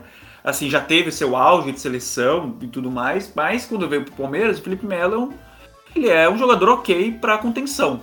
E aqui no Brasil, né, como o nível do futebol brasileiro de volante, é muito difícil você ter um volante muito bom. Né? Na minha opinião, o melhor volante aqui é o, é o Arão. Por muito tempo foi o Ralf, depois eu achava que ia ver o Arão. O Felipe Melo ele veio e levou a posição de volância aqui no Brasil de primeiro defensor. Uhum. E é uma questão muito, muito semiótica e muito de representatividade do que representa o Felipe Melo com o Bolsonaro. O Felipe Melo tem uma, uma ligação muito extraordinária com o Bolsonaro, né? Acho que é o jogador que mais, assim, quando você pensa em Felipe Melo, você não consegue desvincular da figura do Bolsonaro. E do contrário, né? É, Quando você exatamente. pensa em futebol e política, você pensa em Bolsonaro, você pensa no Felipe Melo, porque ele foi cabo eleitoral do cara, né? Exato. E, assim, e a gente às vezes esquece que tem outros jogadores que também são bolsonaristas fanáticos. O próprio sim. Alexandre Pato. O Alexandre sim, Pato também sim. fez propaganda, só que ah, ele não tem a questão emblemática como o Felipe Melo tem. E como o Felipe Melo levantou muitas taças, teve um, um símbolo de vencedor dentro do Palmeiras, se associou a questão do Palmeiras com essa questão de um time da Alas da Barra Funda, um time é, preconceituoso, um time, um time de branco, e que assim, a própria história do Palmeiras não, não se dá nisso. É, o, o, o, a própria torcida de fascista do Palmeiras é uma das maiores do Brasil. Exato. É, a torcida de fascista do, do Palmeiras é, é, é, incrível. Eles fazem assim coisas maravilhosas. Inclusive, né? uma das as torcidas, uma das maiores a favor da legalização da maconha também é do Palmeiras. Exato, né? exato. A torcida, a torcida a torcida de faceta do Palmeiras é muito emblemática. Eu acho que assim, essa questão muito do Felipe Melo de, de representar esse símbolo bolsonarista e também esse símbolo vencedor da equipe do Palmeiras meio que trouxe essa aproximação do Palmeiras com a figura do Bolsonaro e o bolsonarismo propriamente dito. Cara, eu assino embaixo, velho. É, então, exatamente. Mas deixa eu, eu acho que foi, foi mais uma, uma, apropriação oportuna e canalha pra caralho do Bolsonaro em relação ao Palmeiras que o contrário. Cara, é uma, uma apropriação canalha, porque, tipo assim, eu só acho que demoraram a se deslocar da imagem. Então, assim, poderiam ter, tipo assim, no, na mesma semana que, que aconteceu a, a comemoração do título, que ele chegou, depois eu fui ler algumas coisas também que muita gente que estava envolvida com, com setor, tipo, setoristas do Palmeiras foram averiguar, porque não estava em, em, programação do evento. Naquele, naquele jogo, eu não lembro contra quem agora foi o jogo do título, né? Mas na entrega da taça, tinha uma programação, porque o Palmeiras já era campeão. No que eu tava lendo, tipo assim, não tinha assim, escrito ou avisado em algum lugar previamente que o, o presidente ia aparecer e ia participar da, da, da, festa, tá ligado? Foi até a diretoria do Palmeiras ficou meio assim, porra, e aí? O cara tá aqui, o que, que, que a gente faz? E eu falei do recorte histórico porque no período que a gente tá, que a gente tá abordando de uma certa forma aqui, era o ápice da, da popularidade política e também do, do, da influência, até em questões comportamentais da sociedade brasileira que o Bolsonaro tinha. Hoje, no dia 2 de, de outubro de 2021, a gente está tá no momento de decadência dele. Mas naquele período, naquele período ele, ele, tava em, ele tava em alta. Tipo, tudo que ele falava era meio que colocado como, como padrão. Esse é um período até pré-pandemia, que a gente foi ter muito problema com a pandemia por conta disso. É uma, figura que não tinha é, discussões. O Bolsonaro era unanimidade. E eu também entendo um pouco a parte do Palmeiras se não, não se desprender dessa imagem logo de cara, porque a maioria que tava ali no estádio, ela era tinha votado no cara, tá ligado? É sempre bom é importante lembrar que, assim, no Brasil a gente tem três divisões de, de sociedade que eu enxergo, que é uma sociedade ideológica, a burguesia e uma sociedade que ela é ideológica e, e completamente influenciada por, pela burguesia. No momento que a, a, classe dominante do Brasil abraçou a campanha do Bolsonaro, toda essa massa de pessoas que são trabalhadores urbanos, principalmente também rurais, foram nessa onda, achando que, né, é aquela vibe de, pô, acabou o PT e tal. Então, assim, a maioria da torcida do Palmeiras, não só do Palmeiras, do Cruzeiro, do Atlético, do Corinthians, do Flamengo, do Vasco, de todo mundo, era votante, era, tinha votado no Bolsonaro.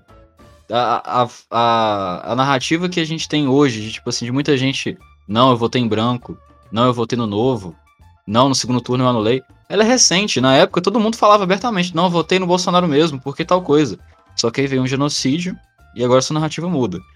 Me incomoda, por isso que eu trouxe a discussão, porque eu entendo por parte, a, na época, colocando a mente na, lá em 2018, o porquê deles não terem se descolado tão rapidamente da figura do Bolsonaro enquanto presença política ali também na, no momento da festa, mas me incomoda de qualquer forma. E também essa narrativa do Abel meio. Ai, que o trabalho português. Porra, eu tô torcendo pro Gabigol sambar na cara dele, cara. De, de, de verdade. Eu acho que esse bagulho foi porque, tipo, foi o mais explanado, né? Que a gente teve no futebol brasileiro inteiro. Você acha que não tem, tipo, jogada bolsonarista no Galo, no Cruzeiro, no Flamengo deve ter também, no Corinthians também tem. Mas foi algo muito explanado, foi muito explícito. E por isso que eu acho que deveria ter sim o posicionamento do time. Porque foi uma coisa que ficou, tipo, escrancada na cara de todo mundo. E literalmente o, o Palmeiras. Quem cala consente, né? E eu acho que, tipo, o silêncio do, Flamengo, do, do Palmeiras foi um consentimento. Com tudo que tava rolando. Eu acho que isso que pesou mais. É, eu reconheço, sim, toda a resistência que a torcida do Palmeiras tem e, e etc. Mas pelo fato de ter, ter sido algo tão escancarado e um apoio do, do Felipe tão, tipo, claro ali, e não só ele no campo, como também nas redes sociais, apoiando o Bolsonaro, passando pano para tudo que ele fazia. Eu acho que cabia sim e poderia ter facilmente um esclarecimento do. Do, de toda a comissão lá oficial, tipo, de verdade. Porque, igual o Matheus falou, hoje a gente já tem um repúdio ao Bolsonaro bem maior, né? Mas antes era um tanto de gente que não sabia para onde estava indo, aquele antipetismo desesperado e não sei o que, vão tirar o PT, não sei nem por que, que eu quero tirar o PT, mas eu quero tirar o PT. E, e viu o Bolsonaro como a única opção e, e acabou que influenciou pra caralho, velho. Pra um caralho percebeu. Talvez se ela fosse, em 2018 o Palmeiras teria feito algo, né? Teria se posicionado mais. É, é o que eu penso, é o que eu penso. Se, se a gente tivesse num momento igual hoje, eu tenho certeza. Se o Atlético, por exemplo, for campeão brasileiro, coisa que eu torço muito para que não aconteça, inclusive, mas vamos lá. Vai ser. Caso aconteça de, de ser campeão, se ele, cara, se ele aparecer no Mineirão com 60 mil pessoas, eu garanto, assim, é certo, 40% do estádio vai vaiar ele tá ligado? Ele não vai dar cara. Ele deu a cara em 2018 porque ele era maioria. Então, pô, eu entendo. Eu entendo Palmeiras, mesmo assim, aquela coisa. Teria feito, deveria ter feito diferente. E o, o Igor falou da, da campanha com o Rincon. É um lance que tem, que tem que ser destacado também justamente por isso. O Rincon, ele é um, um, um, um expoente, a gente usou até um termo, né, Otávio, esses dias, um ponta de lança nesse sentido. E tem a música, inclusive, né? É, então, do É dele a música, Ponta de Lança? Deixa eu ver. É aqui. dele, é dele. Ponta de Lança é, é dele. bate bem, deixa eu ver aqui. É dele, eu ah, quase certeza. Tudo pensado é dele. Ele, e, cara, ele, é, ele representa muito bem essa, essa relação do, do, das pessoas de São Paulo que torcem pro Palmeiras, mas não tem uma. São negras, não são brancas. O Palmeiras também ele tem essa coisa de. Uma coisa que me irrita muito no Cruzeiro. E olha que eu, pô, eu cruzeirense, família toda cruzeirense. Eu tenho origem, a minha família tem origem italiana, não por acaso eu torço pro Napoli também. Mas me irrita essa, essa tentativa louca de, olha, nós somos italianos. Olha, nós somos descendentes de fulano. Cara, beleza, tudo bem. Eu acho legal você criar essa, essa identidade, é realmente interessante. Você tem que ter, é, não amor necessariamente, mas lembrar das origens com, com carinho é importante. Só que ignorar o todo o resto que me incomoda. E uma coisa que é um momento autocrítica aqui, porque o Cruzeiro faz também. O Cruzeiro, Cruzeiro apaga completamente a história negra da, do, do clube e do futebol do clube.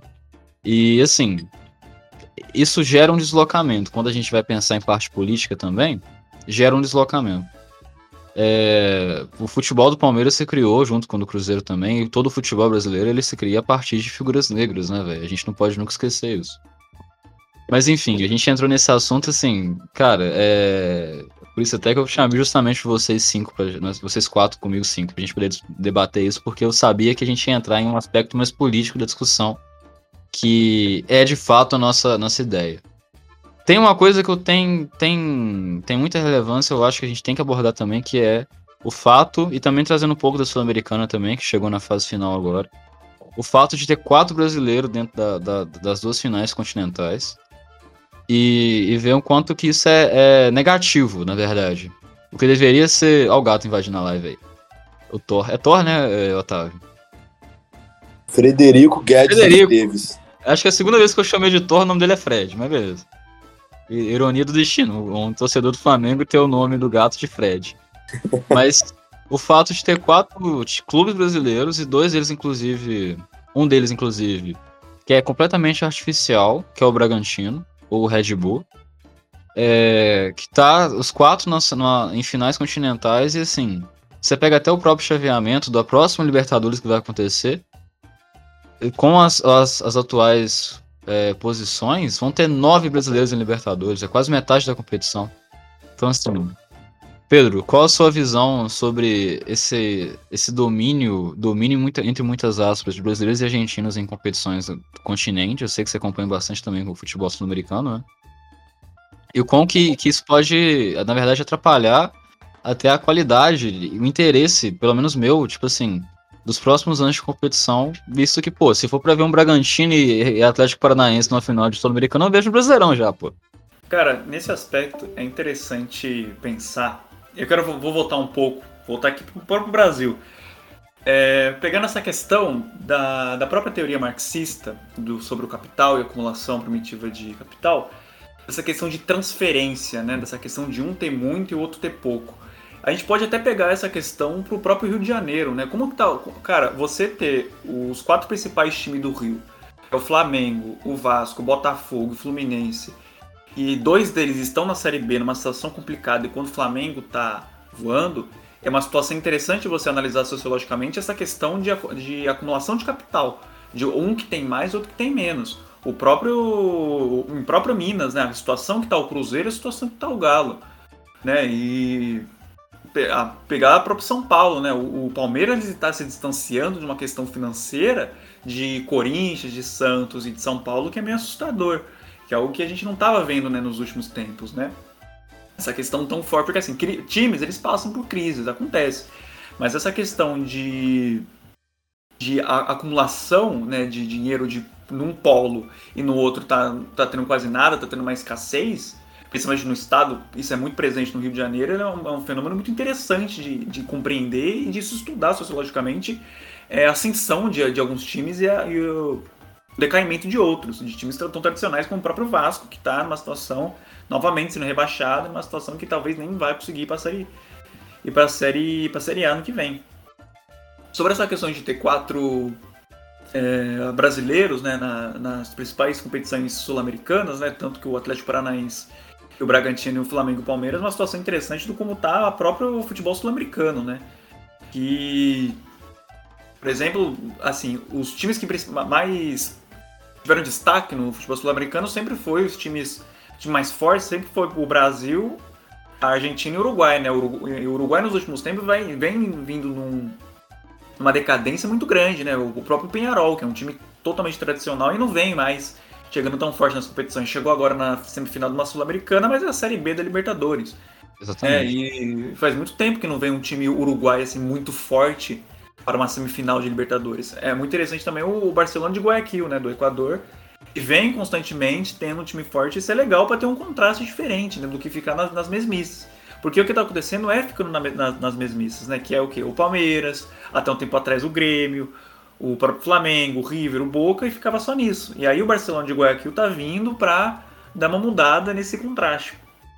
Eu acredito que assim, por um lado, muitas pessoas podem falar que é interessante para o futebol brasileiro, porque mostra que o futebol brasileiro de fato está se destacando muito do resto do futebol sul-americano, mas também pode mostrar uma decadência do próprio futebol sul-americano, né? Que o Brasil vai ficar totalmente dominante. Então o Brasil vai virar uma. A questão é a própria Libertadores virar uma segunda Copa do Brasil. Acho que eu lembro que na Libertadores de 2019 tinha não sei quantos é, times brasileiros. O Flamengo enfrentou o Grêmio, depois enfrentou o Inter na, nas quartas. Que é algo que está cada vez mais sendo recorrente, que antes era algo muito, muito difícil de acontecer, né? Uh, duas finais brasileiras no, seguidas da Libertadores. Então, assim, é interessante estudar esse fenômeno partindo de um ponto de acumulação de riqueza. De quais times estão ficando ricos e quais times estão em decadência. Times totalmente tradicionais. E o, o próprio Bragantino, é, sei lá, eu tenho uma, uma visão muito eu como um comunista, militante, marxista-leninista, fico meio com o pé atrás com o Bragantino, né? Uma questão de uma empresa é, financiando o clube que perde a identidade do clube do Bragantino, né? Que é um clube que eu sempre gostei muito, sempre tive muito carinho do Bragantino. Principalmente pela relação que tinha com o Corinthians, né? Então, assim, ao mesmo tempo que eu fico feliz que o Bragantino tá numa semifinal, numa final sul-americana, que tá de fato despontando como uma das potências do futebol brasileiro, mas não é aquele Bragantino que eu aprendi a amar, né? Virou uma empresa, basicamente.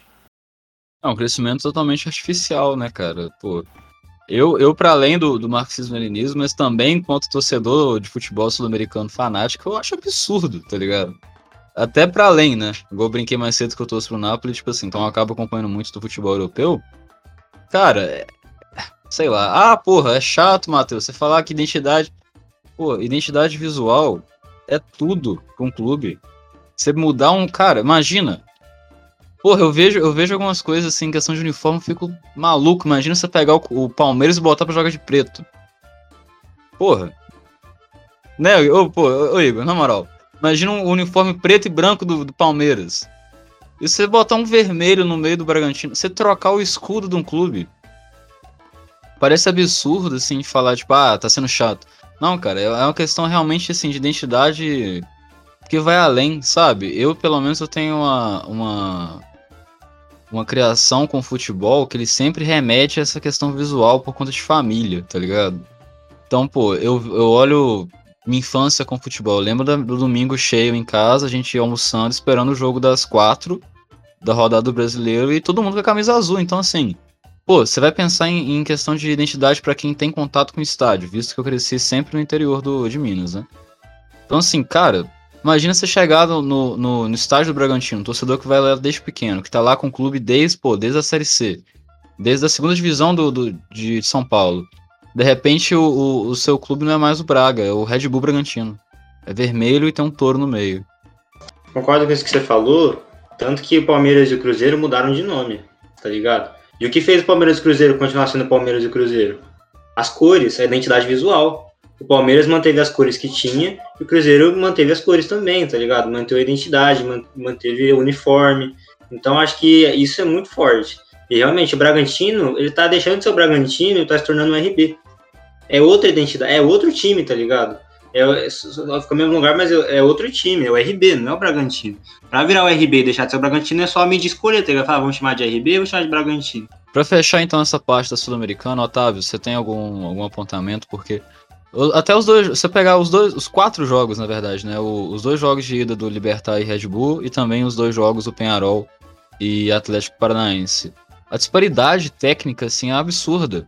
Você para pra pensar, é o atual campeão do segundo torneio, no caso, mas é o, é o atual campeão nacional uruguaio e, pô, o Libertar, que até dois anos atrás estava fazendo uma campanha muito forte em Libertadores, jogando bem contra o Boca, na Bomboneira e tudo e sendo subjugado por um clube que cresceu com uma injeção de dinheiro absurda do nada e agora tá de novo na, na final continental.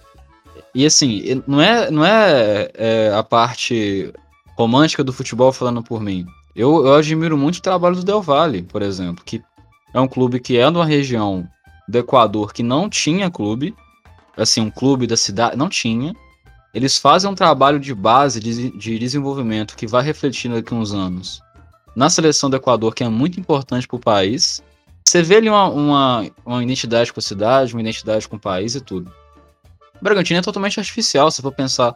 Para pensar, a compra do Bragantino em si pela Red Bull foi para literalmente para ir direto para a primeira divisão, visto que o Bragantino já era líder da Série B em 2019, né?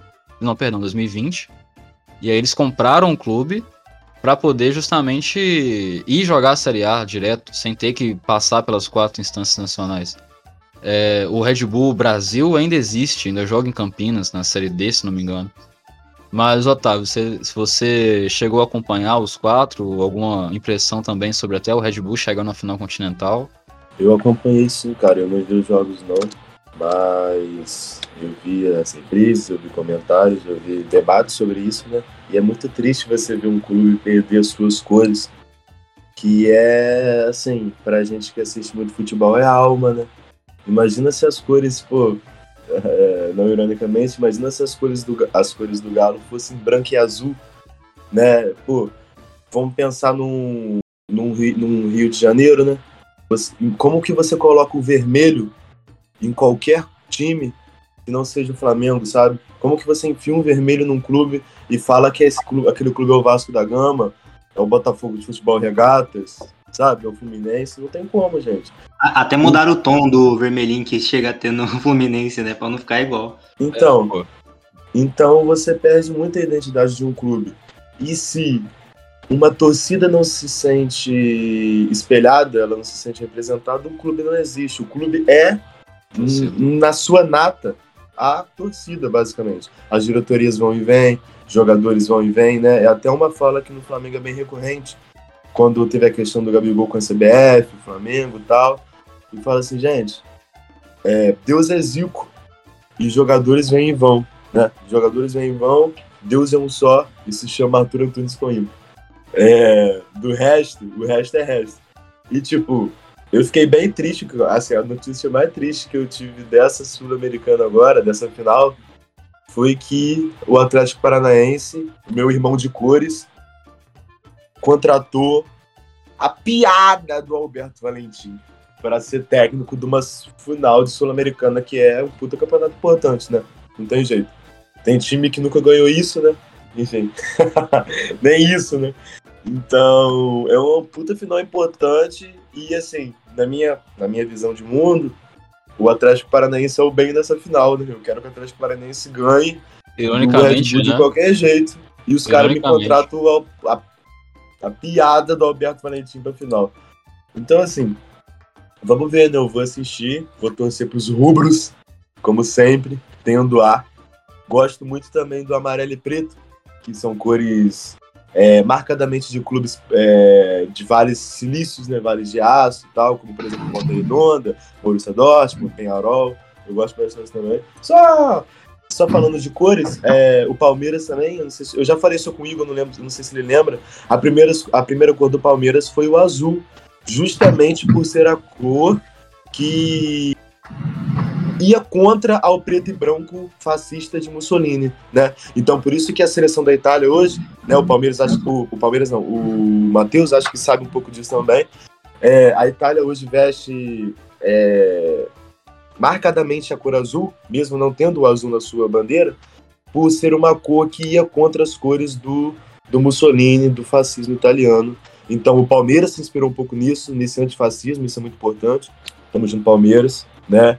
O Cruzeiro também, que é um time marcadamente com descendentes italianos, né, Matheus? Eu acho que é isso. é isso, se eu não estiver falando merda.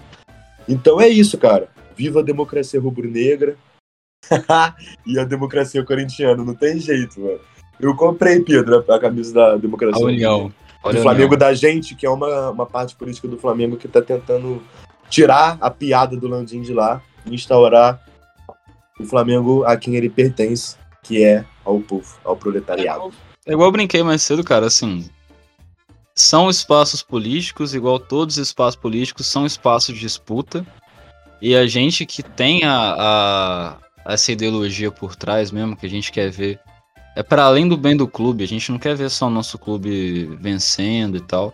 Se fosse assim, velho, porra, vem um shake da, da, da Arábia Saudita lá, com os petrodólares, compra a porra toda e faz o Cruzeiro voltar pra Série A não é só sobre ganhar o jogo, não é só sobre ser campeão. É sobre identidade, é sobre É sobre identidade. É sobre, é sobre tato. Né? Exato, tato. exato. É sobre você ter a ciência que, assim, se for possível, eu quero ver a, a, a, as pessoas no Mineirão, a, galera que não é do centro de Belo Horizonte, no Mineirão. Eu quero ver quem é no, quem não mora no, os arredores do Maracanã ocupando as, as arquibancadas também. E outra, pô... nem é questão de ao redor do Maracanã. O Maracanã com ingresso acessível. O Maracanã é o Exato. estádio do Brasil, gente. Exato. É o estádio do coração do Rio de Janeiro. E como que você Exato. vende um, um, ingresso mínimo a 100 reais para uma torcida que é em um todo de periferia, sabe? Então você está elitizando a arquibancada. A arquibancada não canta mais quanto antes. Só quem vai são as organizadas e uma elite da, de Copacabana que fica na leste e na oeste. Entendeu? O norte Imagina. tem a raça, pá, pica. Mas do resto, é só cara branquelo, pô. Que vai Imagina... pra, pra ingresso pra, porra, pra comer cachorro quente, cara. Imagina né? o, o, Flamengo, um clube de massa, tendo jogando a sua segunda. A sua segunda final continental, a terceira da história, né? É, as, das três, as, duas delas não são jogadas no Brasil. E um, um não, e duas no mesmo estádio, né? Duas em Montevideo. Pô, a primeira sobre é... o Cobreloa, que o Zico é. fez três gols na final. O Galinho. Você imagina? Pô, é, é, não, era, não era. Eu vou me posicionar contra aqui a, a final única, porque em, em, sentidos lógicos, de logística, em sentidos também de, de dessa, justamente dessa presença de quem realmente importa estar tá no estádio, ela não acontece, as ambas não acontecem. A América do Sul não é a Europa que você pega um trem e chega a Paris. Então não tem essa facilidade de, via, de varar em é Montevideo. É muito caro ir para o Uruguai. Pô, imagina. Eu vi alguns planos de, de torcedor ainda com uma caralhada de desconto que o Flamengo mesmo organizou. Você imagina realmente alguém da periferia do, do Rio de Janeiro gastando 16 mil reais para ver um jogo Montevideo? Não tem como. Então, assim, quem, tá, quem é de fato que importa, quem o clube realmente tem que prestar conta, que é o torcedor de base, que não importa onde o clube vai estar, ele vai estar torcendo, ele não tá no estádio. Ele, e aí o que, que vale? Sabe? A identificação você coloca onde? Porque no final, velho, é 22 caras correndo atrás de uma bola. A identificação que você coloca por trás disso é cultural.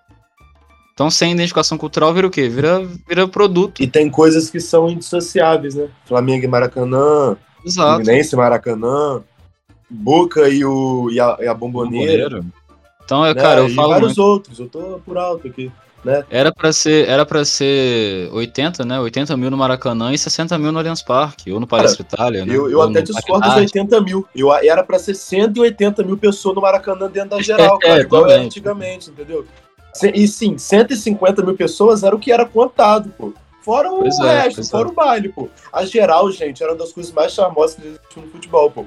Você assiste o jogo numa fresta de, de espaço é, é, é assim, na, você, os seus olhos ficam na reta da grama, porque o espaço é uma depressão entre a grama e as arquibancadas, onde fica, ficava policial. Né? Só que aí a, a, a, raça, todas, a jovem, descia tudo para lá e cantando o samba enredo uhum. Estácio, 1995. É. Só as picas. Pô, o Flamengo e o samba são maravilhosos. Cara. a ideia é justamente estar tá ali, tá ligado? Ser, é, tá ali atrás de... do gol, falando, vai tremer, vai tremer, vai. E pô, era o que fazia, charme, pô. Cara o que tá acontecendo no futebol brasileiro hoje, até de questão de identificação, que você pega as coisas para observar com mais atenção, é justamente essa, esse deslocamento de um, de um da torcida em relação até a apoio, sabe? Porra, você pensar um, um eu vi uma cena no, no, na final da, até o Pedro citou, a final da Copa do Brasil de 2018 que eu fiquei muito assustado. Foi uma final muito especial para mim porque eu foi o, o último, provável último título do Cruzeiro que eu vou, que eu vou ver com meu avô. vista a situação que a gente tá agora. Mas assim, então foi muito legal ter comemorado com ele tudo. Mas aquele final de jogo que a, a, os setores elitizados da, da Itaquera, do Itaquerão, nem fala neoquímico, caralho, Itaquerão, estavam é, se esvaziando, assim, eu fiquei, caralho. Sabe? E a, e a Gaviões, a, a, outra organizada que ocupa aquele setor leste atrás do gol esquerdo ali, cantando até o final, apoiando e tal, e tipo assim, o, os outros 30%, 40% do estádio saindo é, é, estranho, mas é sintomático. Você vê que em, momentos, mesmo que assim, o torcedor que tá lá para gravar o stories e postar que ele tá lá, ele tá lá quando tem título. O torcedor de verdade, ele tá no estádio a qualquer momento. A verdade é essa. É para essas pessoas que a gente tem que disputar esses espaços e, e garantir que o clube esteja por elas também. Fica até recomendação aqui do Na Bancada, que é um podcast da, da Central 3, que o Irlan Simões, que até tem participado de algumas produções do Sport TV ultimamente, bate muito na pauta da democratização dos clubes, o retorno do, dos estádios ao povo, de fato. Então, nesse pós Copa do Mundo de 14, que a gente teve uma elitização, uma arenização dos estádios, a gente tem que lutar contra isso. Ô Igor, você tinha um ponto mais cedo para ser levantado, Lutar mas contra a cadeira, a cadeira, né? Lutar contra a cadeira. arquibancada. Lutar No mais vivo é quem tá em pé no estádio lutando porque que realmente importa. Eu acho que o bagulho do, do Brasil, na América Latina eu não sei, mas no Brasil, pra você ter um time competitivo, pra você ter um time bom, mano, o dinheiro não é o problema, tá ligado? Dinheiro não é o problema. Tipo assim, é óbvio que a receita que o Palmeiras e que o Flamengo tem, que o Galo tem, é infinitamente superior à dos outros. Mas olha o Fortaleza. A folha salarial deles é 3 milhões de reais. A do Corinthians é 16, 17 milhões. O Fortaleza ele tem um elenco muito mais competitivo do que o do Corinthians. Aliás, agora não, né? Agora acho que vai acabar mudando a situação. Mas o Corinthians, ele, ele, tá, ele, ele tá com esse monte de contratação, mas ele não tem dinheiro para isso. E gestão é a coisa assim, fundamental no esporte brasileiro, no esporte em si. E eu não sei se na América Latina o quadro muda do Brasil ou se é a mesma coisa, mas se o Vasco tá na merda hoje, é porque a administração do Vasco é uma merda. O Cruzeiro tá na merda, mano, o Cruzeiro tava enorme, velho. O Cruzeiro era assim, gigantesco. É. Era o Cruzeiro, a Rascaeta, jogava lá, tá ligado? O Dedé, era um bagulho sinistro. Fábio, o. Quem mais Se não tinha no ganhar Cruzeiro? do CSA em casa, né? Não em casa, Fala, Zezé. Zezé, beleza? Fala CSA. Véi, Não, a caída Neves, do time do Cruzeiro foi o bagulho mais louco que eu já vi. E, e- o Cruzeiro ganhou título, entrou verba, a torcida apoiava, comprava camisa, tava bem. O Cruzeiro chegar onde tá é má administração. E a maioria, parte- a maior parte dos brasileiros não tem uma administração foda. Tá ligado? O Palmeiras e o Flamengo O, é isso, é Va- o Vasco administração. tem a maior folha, folha salarial da Série B, por exemplo. E tá em Então, lá. Então, se os times se, se administrassem corretamente, eu acho que é óbvio que o dinheiro tá mal distribuído entre os times. Aliás, na sociedade inteira.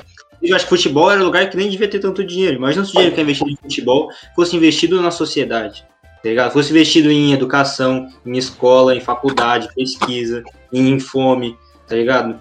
Ia ser um bagulho absurdo. O dinheiro que a gente gasta em futebol é uma coisa assim que não cabe, tá ligado?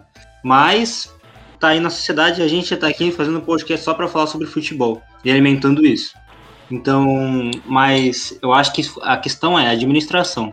O time que sabe administrar, que sabe pagar em dia, que monta infraestrutura e não fica gastando que nem idiota, tipo, quando já está fazendo, quando a gente está sendo muito imbecil agora, cara.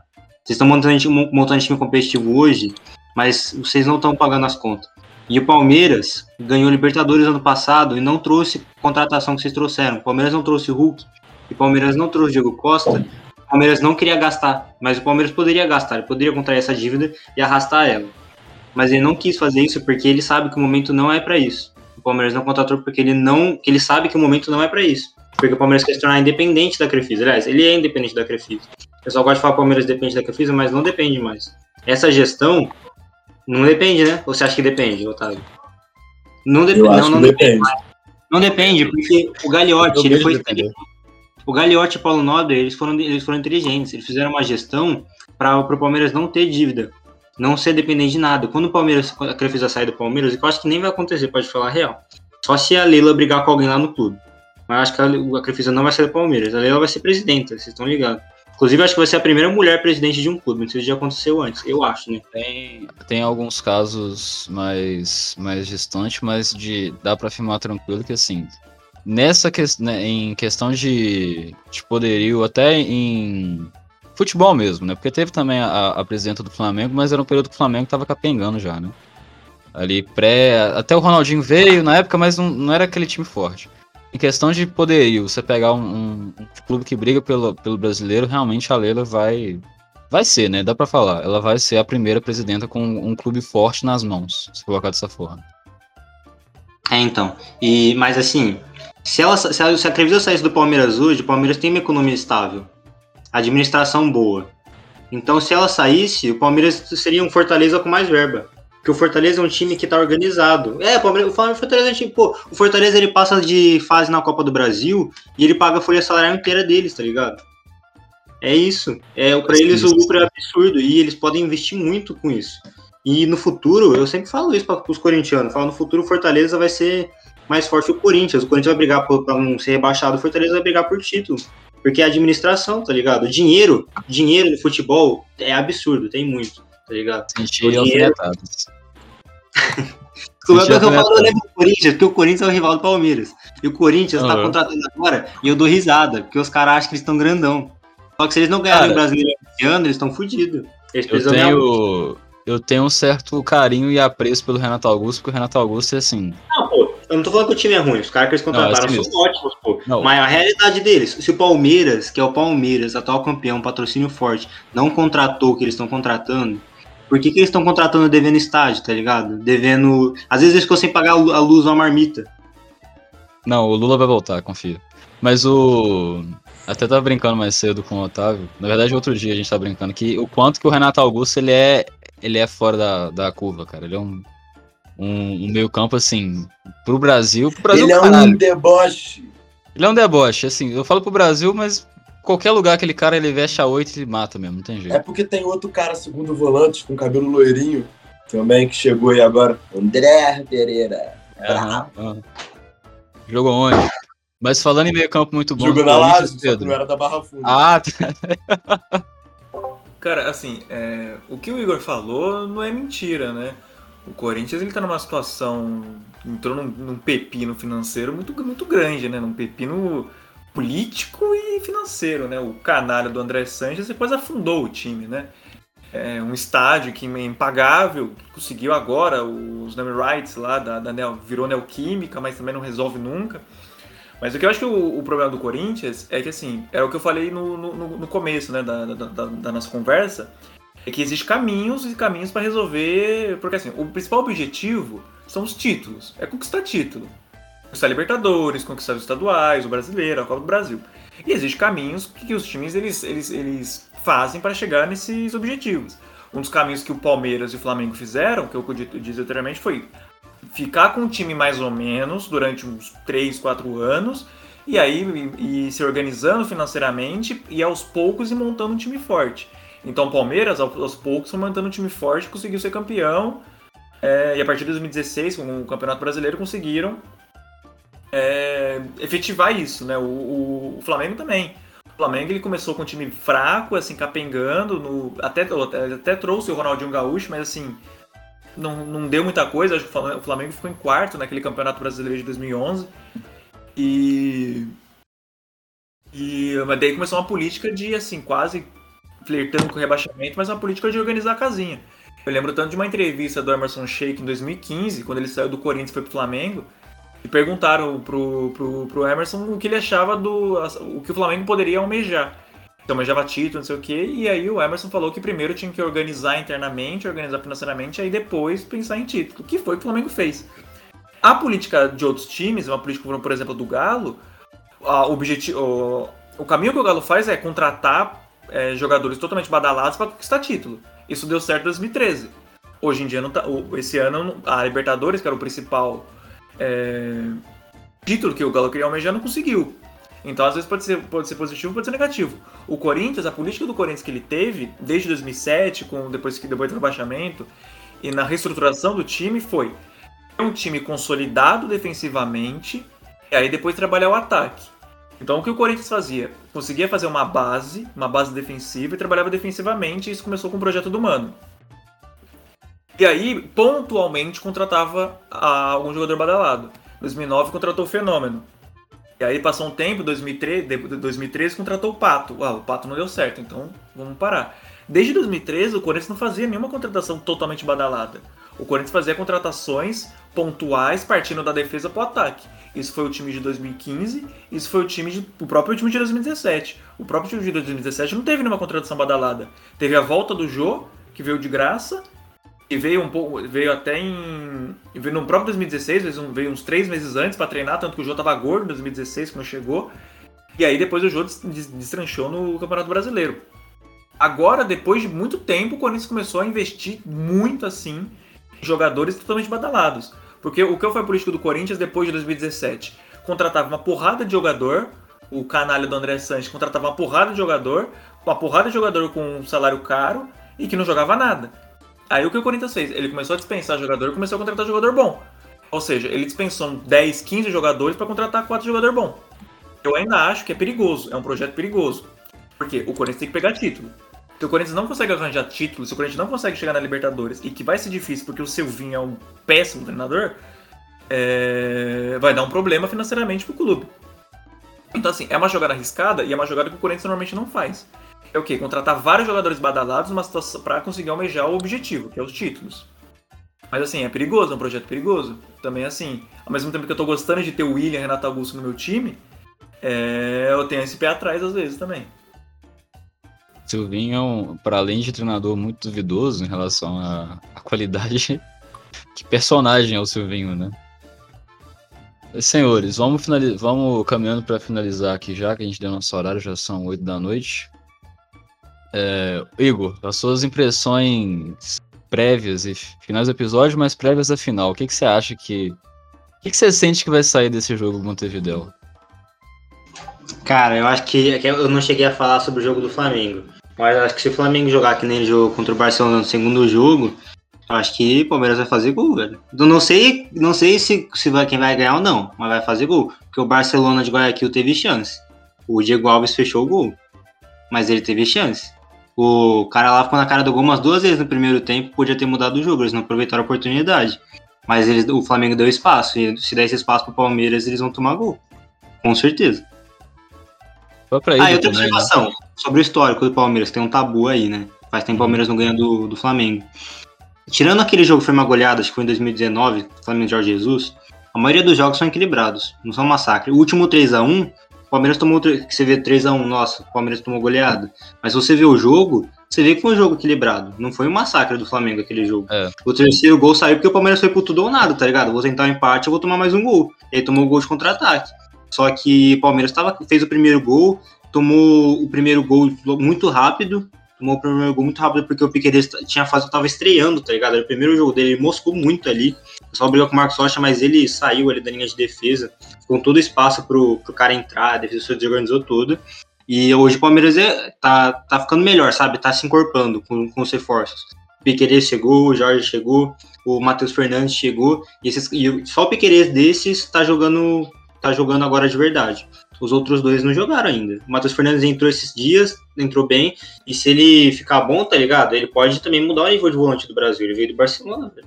Então, é, eu acho que eu tenho esperança de ganhar, velho. Inclusive, eu tô pensando em ir pra Montevideo. E eu não vou gastar 8 mil pra ir.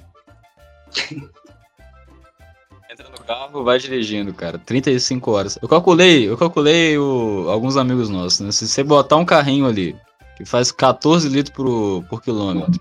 Aliás, o contrário, né? É, você gasta em torno com estadia e tudo, acho que aproximadamente mil reais jogando por alto. Ou seja, o, o caminho é Montevideo mesmo, a gente tem que ir pra lá, não tem jeito. Do outro lado da final agora, Otávio, o que, que você espera para esse jogo, velho? Não só em questão também de, de campo e bola, mas até em relação à, torcida, presença. O que, que você tá sentindo que vai sair disso? Cara, eu acho que. Tava, nossa, tava mal acomodado aqui escutando. Eu acho que vai ser a maior. É, acho que é a maior final brasileira, né? Da história da Libertadores. Tiveram poucos, assim, que eu me lembro. É uma das mais expressivas, né? É a primeira que são os dois últimos campeões. Então é tipo uma super Copa de Campeões de últimos campeões da Libertadores do século XXI. Então isso vai ser bem legal. É...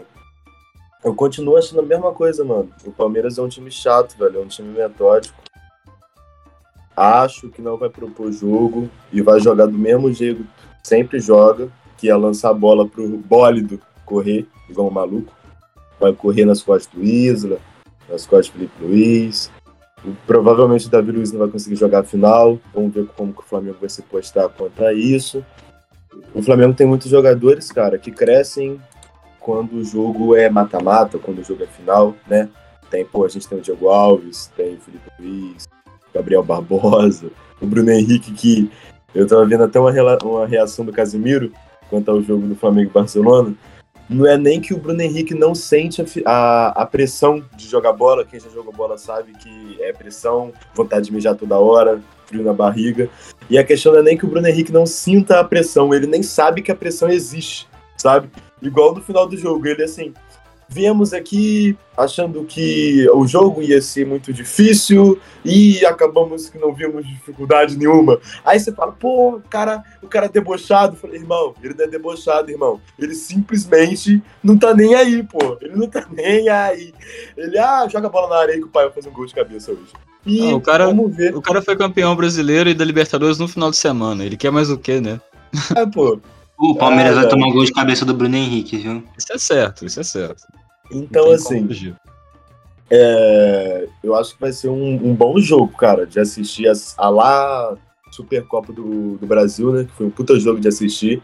E o Diego Alves cresceu, né? Entrou na mente do tal do Danilo pela saco lá. E o, o cara chutou pra fora, não tem jeito. Aí. Eu acho que o Flamengo vai lotar as ruas de Montevidéu, cara. Tá indo bastante gente. A raça tá indo em peso. Um ônibus 900 reais, o Igor falou mil, é por aí mesmo. O ônibus da raça tá 900 conto por aí. Né? Aí são, vão sair vários ônibus do Rio de Janeiro, de várias localidades do Rio de Janeiro. Pra lá. Tem uma. O Flamengo tem uma organizada no Uruguai. E o nome é absurdo, pô. O nome da organizada do Flamengo no Uruguai é Flagrante. Porque é a torcida chincheira do Flamengo lá no, lá, lá no nosso Uruguai, lá em Montevideo. Então a torcida flagrante vai estar em peso lá, né? Junto com a Braba, comendo um, um porco assado, né? No dia 27 de novembro. Então é isso, eu acho que vai ser uma bela final. Vai ser, vai ser legal de assistir. Eu vou estar com a minha cueca da sorte, desculpa, Igor. Eu raramente uso ela, mas é, a glória eterna merece a vista do Rio de Janeiro. Olha essa vista aqui, gente. São Paulo não tem isso. Já, já viram esse vídeo? Esse vídeo é muito bom. Arcos da Lapa, gente. São Paulo não tem isso. Então a Libertadores merece o Flamengo. Não por acaso Foi outro lado é igual aquela frase. Pô, o João Guilherme é muito pica, né? Desculpa. Mas o João Guilherme é muito pica. A frase do João Guilherme que não sai da minha cabeça é tipo aquela. É, foi o dia que a, a- que o Gabriel pediu a Libertadores da América em casamento e ela disse sim. Então, tamo junto, Gabriel Barbosa. E eu quero que você samba na cara do português, filho da puta, e faz um golzinho de pênalti, pai. Goleiro pro lado, bola pro outro e, e levanta, doidão. Não tem jeito, ele é muito pica, né? E outra, a Rascaeta jogando dentro de casa uma final muito importante.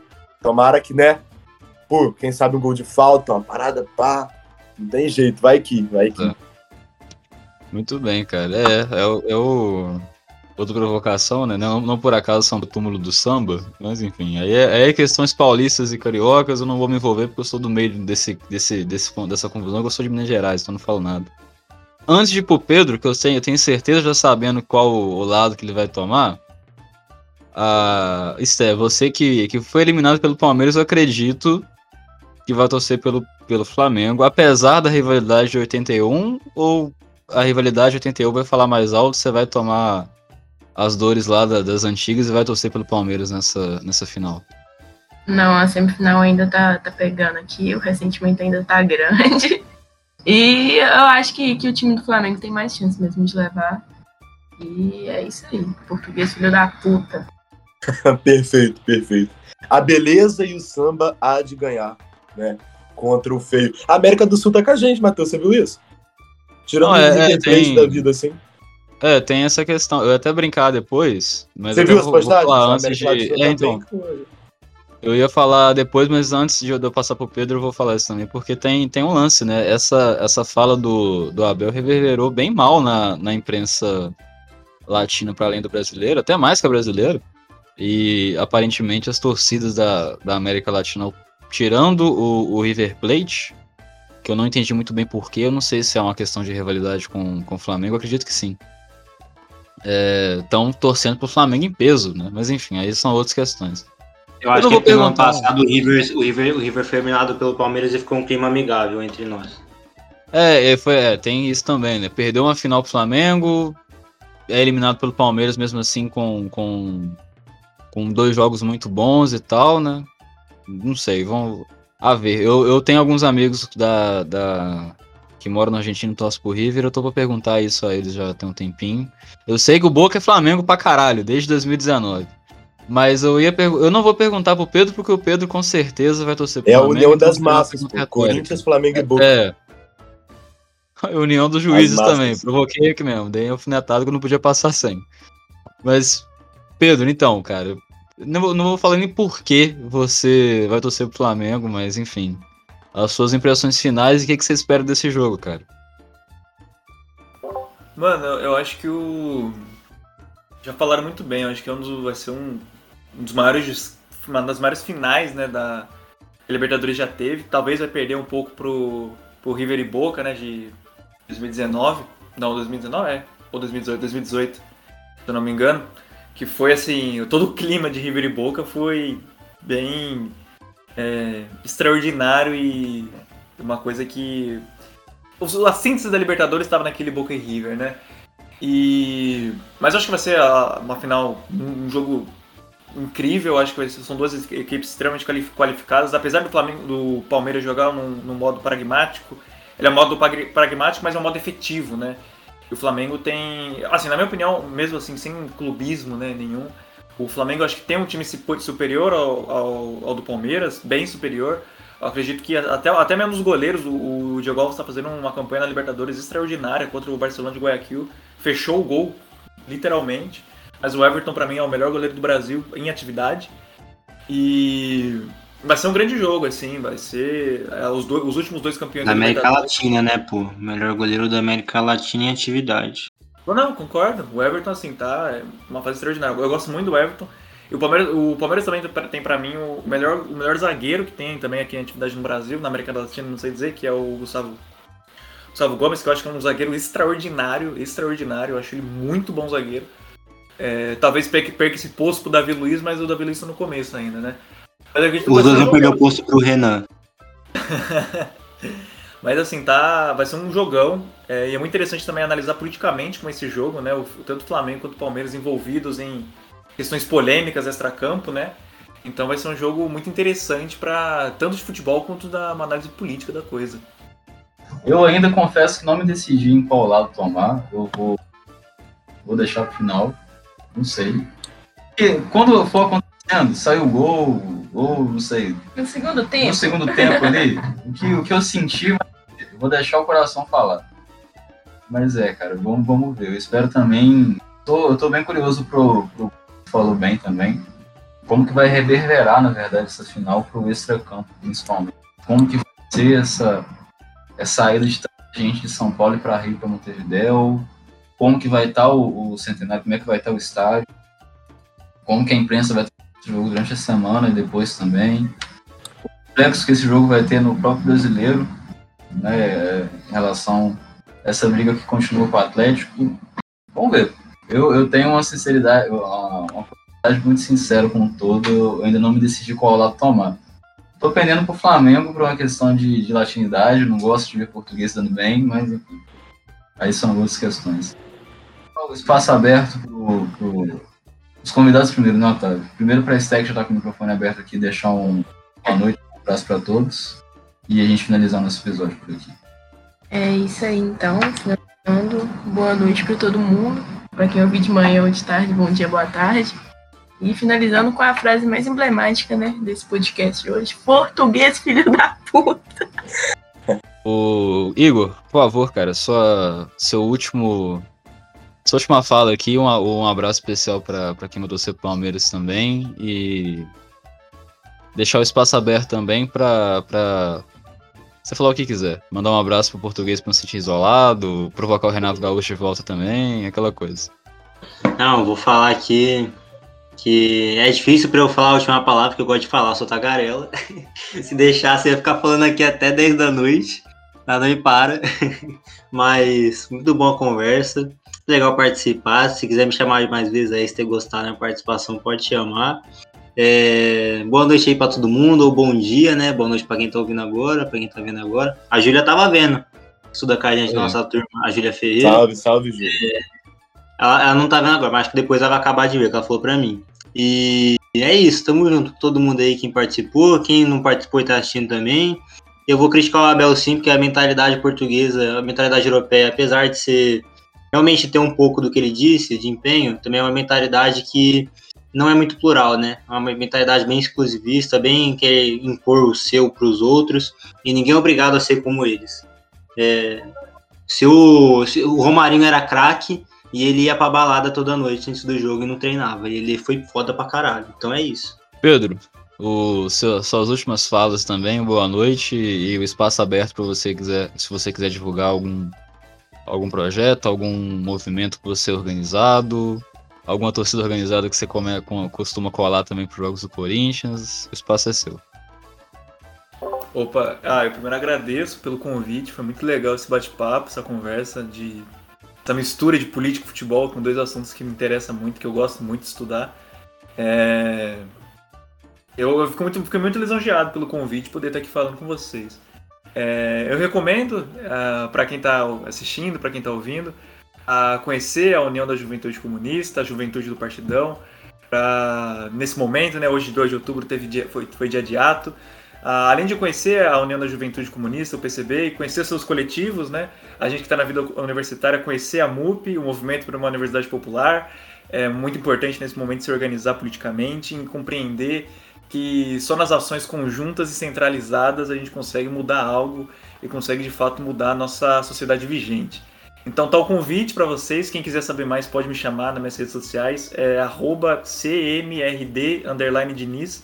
Se quiser conhecer, trocar uma ideia, falar de Corinthians, política, falar da UJC, de como se organizar, tô aberto para vocês e beijão e boa noite, ou bom dia, boa tarde. Perfeito, perfeito. Ô Otávio, fazer algumas lembranças breves aqui, lembrando que o, o Crônicas Sudacas ele é um, um projeto independente que conta com a sua participação não só nas lives, também na nossa assinatura no feed, acompanhando as redes sociais no Twitter, Instagram. E também agora a gente tem, tá com a campanha no Apoia-se. Para o melhor E- microfone para Matheus Orsini. É, tipo isso. Justamente para questões técnicas assim, para a gente manter esse, esse projeto que está crescendo muito a cada dia mais, cada vez mais abrangente, melhor produzido e também melhor embasado. Então, tá no Apoia-se barra Crônicas Sudacas, é facinho de achar, a partir de um real você já ajuda demais esse projeto independente e quem não pode ajudar com um real também, não tem problema, a gente entende mais que A divulgação também é top. Passa tio, Exatamente. tia. manda lá no grupo da família, bota a avó pra ouvir. E é isso. Lembrando que a gente também tem, tem metas, tem, tem é, gratificações para quem ajuda. Então, a partir de 5 reais você já é citado.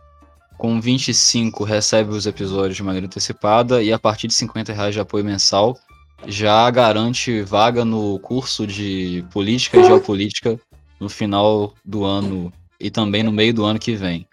E também você lida com a fofura do, do Frederico, tal qual, a partir de 100 reais de apoio, o João Herbela vai assinar sua nádega esquerda. Aí você resolve com ele depois. A mas aí- nádega é esquerda. e esquerda, sempre. E é isso. Otávio, abraço pra ti, meu querido. Até, até amanhã à tarde, da qual a gente volta também com um episódio especial sobre os protestos do dia 2 e uma análise breve de conjuntura com o pessoal dos nossos episódios frequentes, num episódio especial do Bares Calç- Entre Bares Calçados e Varandas, que será transmitido ao vivo por aqui também. É, um abraço pro Railan, um abraço pro Rafael e pra Júlia, que também comentaram no nosso Twitch, no nosso, no nosso YouTube por aqui. Eu vou ficando por aqui. Deixa um abraço para quem participou, para quem acompanhou, para quem escutou depois. Muitíssimo obrigado a todos. Clarinha aparecendo também deixa seu abraço. E Otávio, a frase final que é sempre sua. É isso, galera. É um prazerzaço, velho. Tá aqui de novo, não tem jeito. Eu fico pico. Eu tava, tava no tal do Praião tomando a cerveja. O Matheus me obrigou a beber hoje pra participar do episódio um pouco mais alterado. Pra É falar um pouco sobre a Lazio da Barra Funda, o patético, o patético dinheiro e outras nuances do nosso futebol brasileiro. É um prazer inenarrável estar aqui. A gente segue, amanhã tem de novo. Tenta compartilhar, ajuda a gente, ajuda a juventude, ajuda a universidade, né? A democracia, não tem jeito. É, a gente segue quase sempre amarelo, quase sempre devagar. Hoje eu tô de vermelho, né? Porque é, são os rubros. Mas a gente segue quase sempre amarelo, quase sempre devagar, né? Cuidado, firmeza e utopia de sempre. E até mais ver.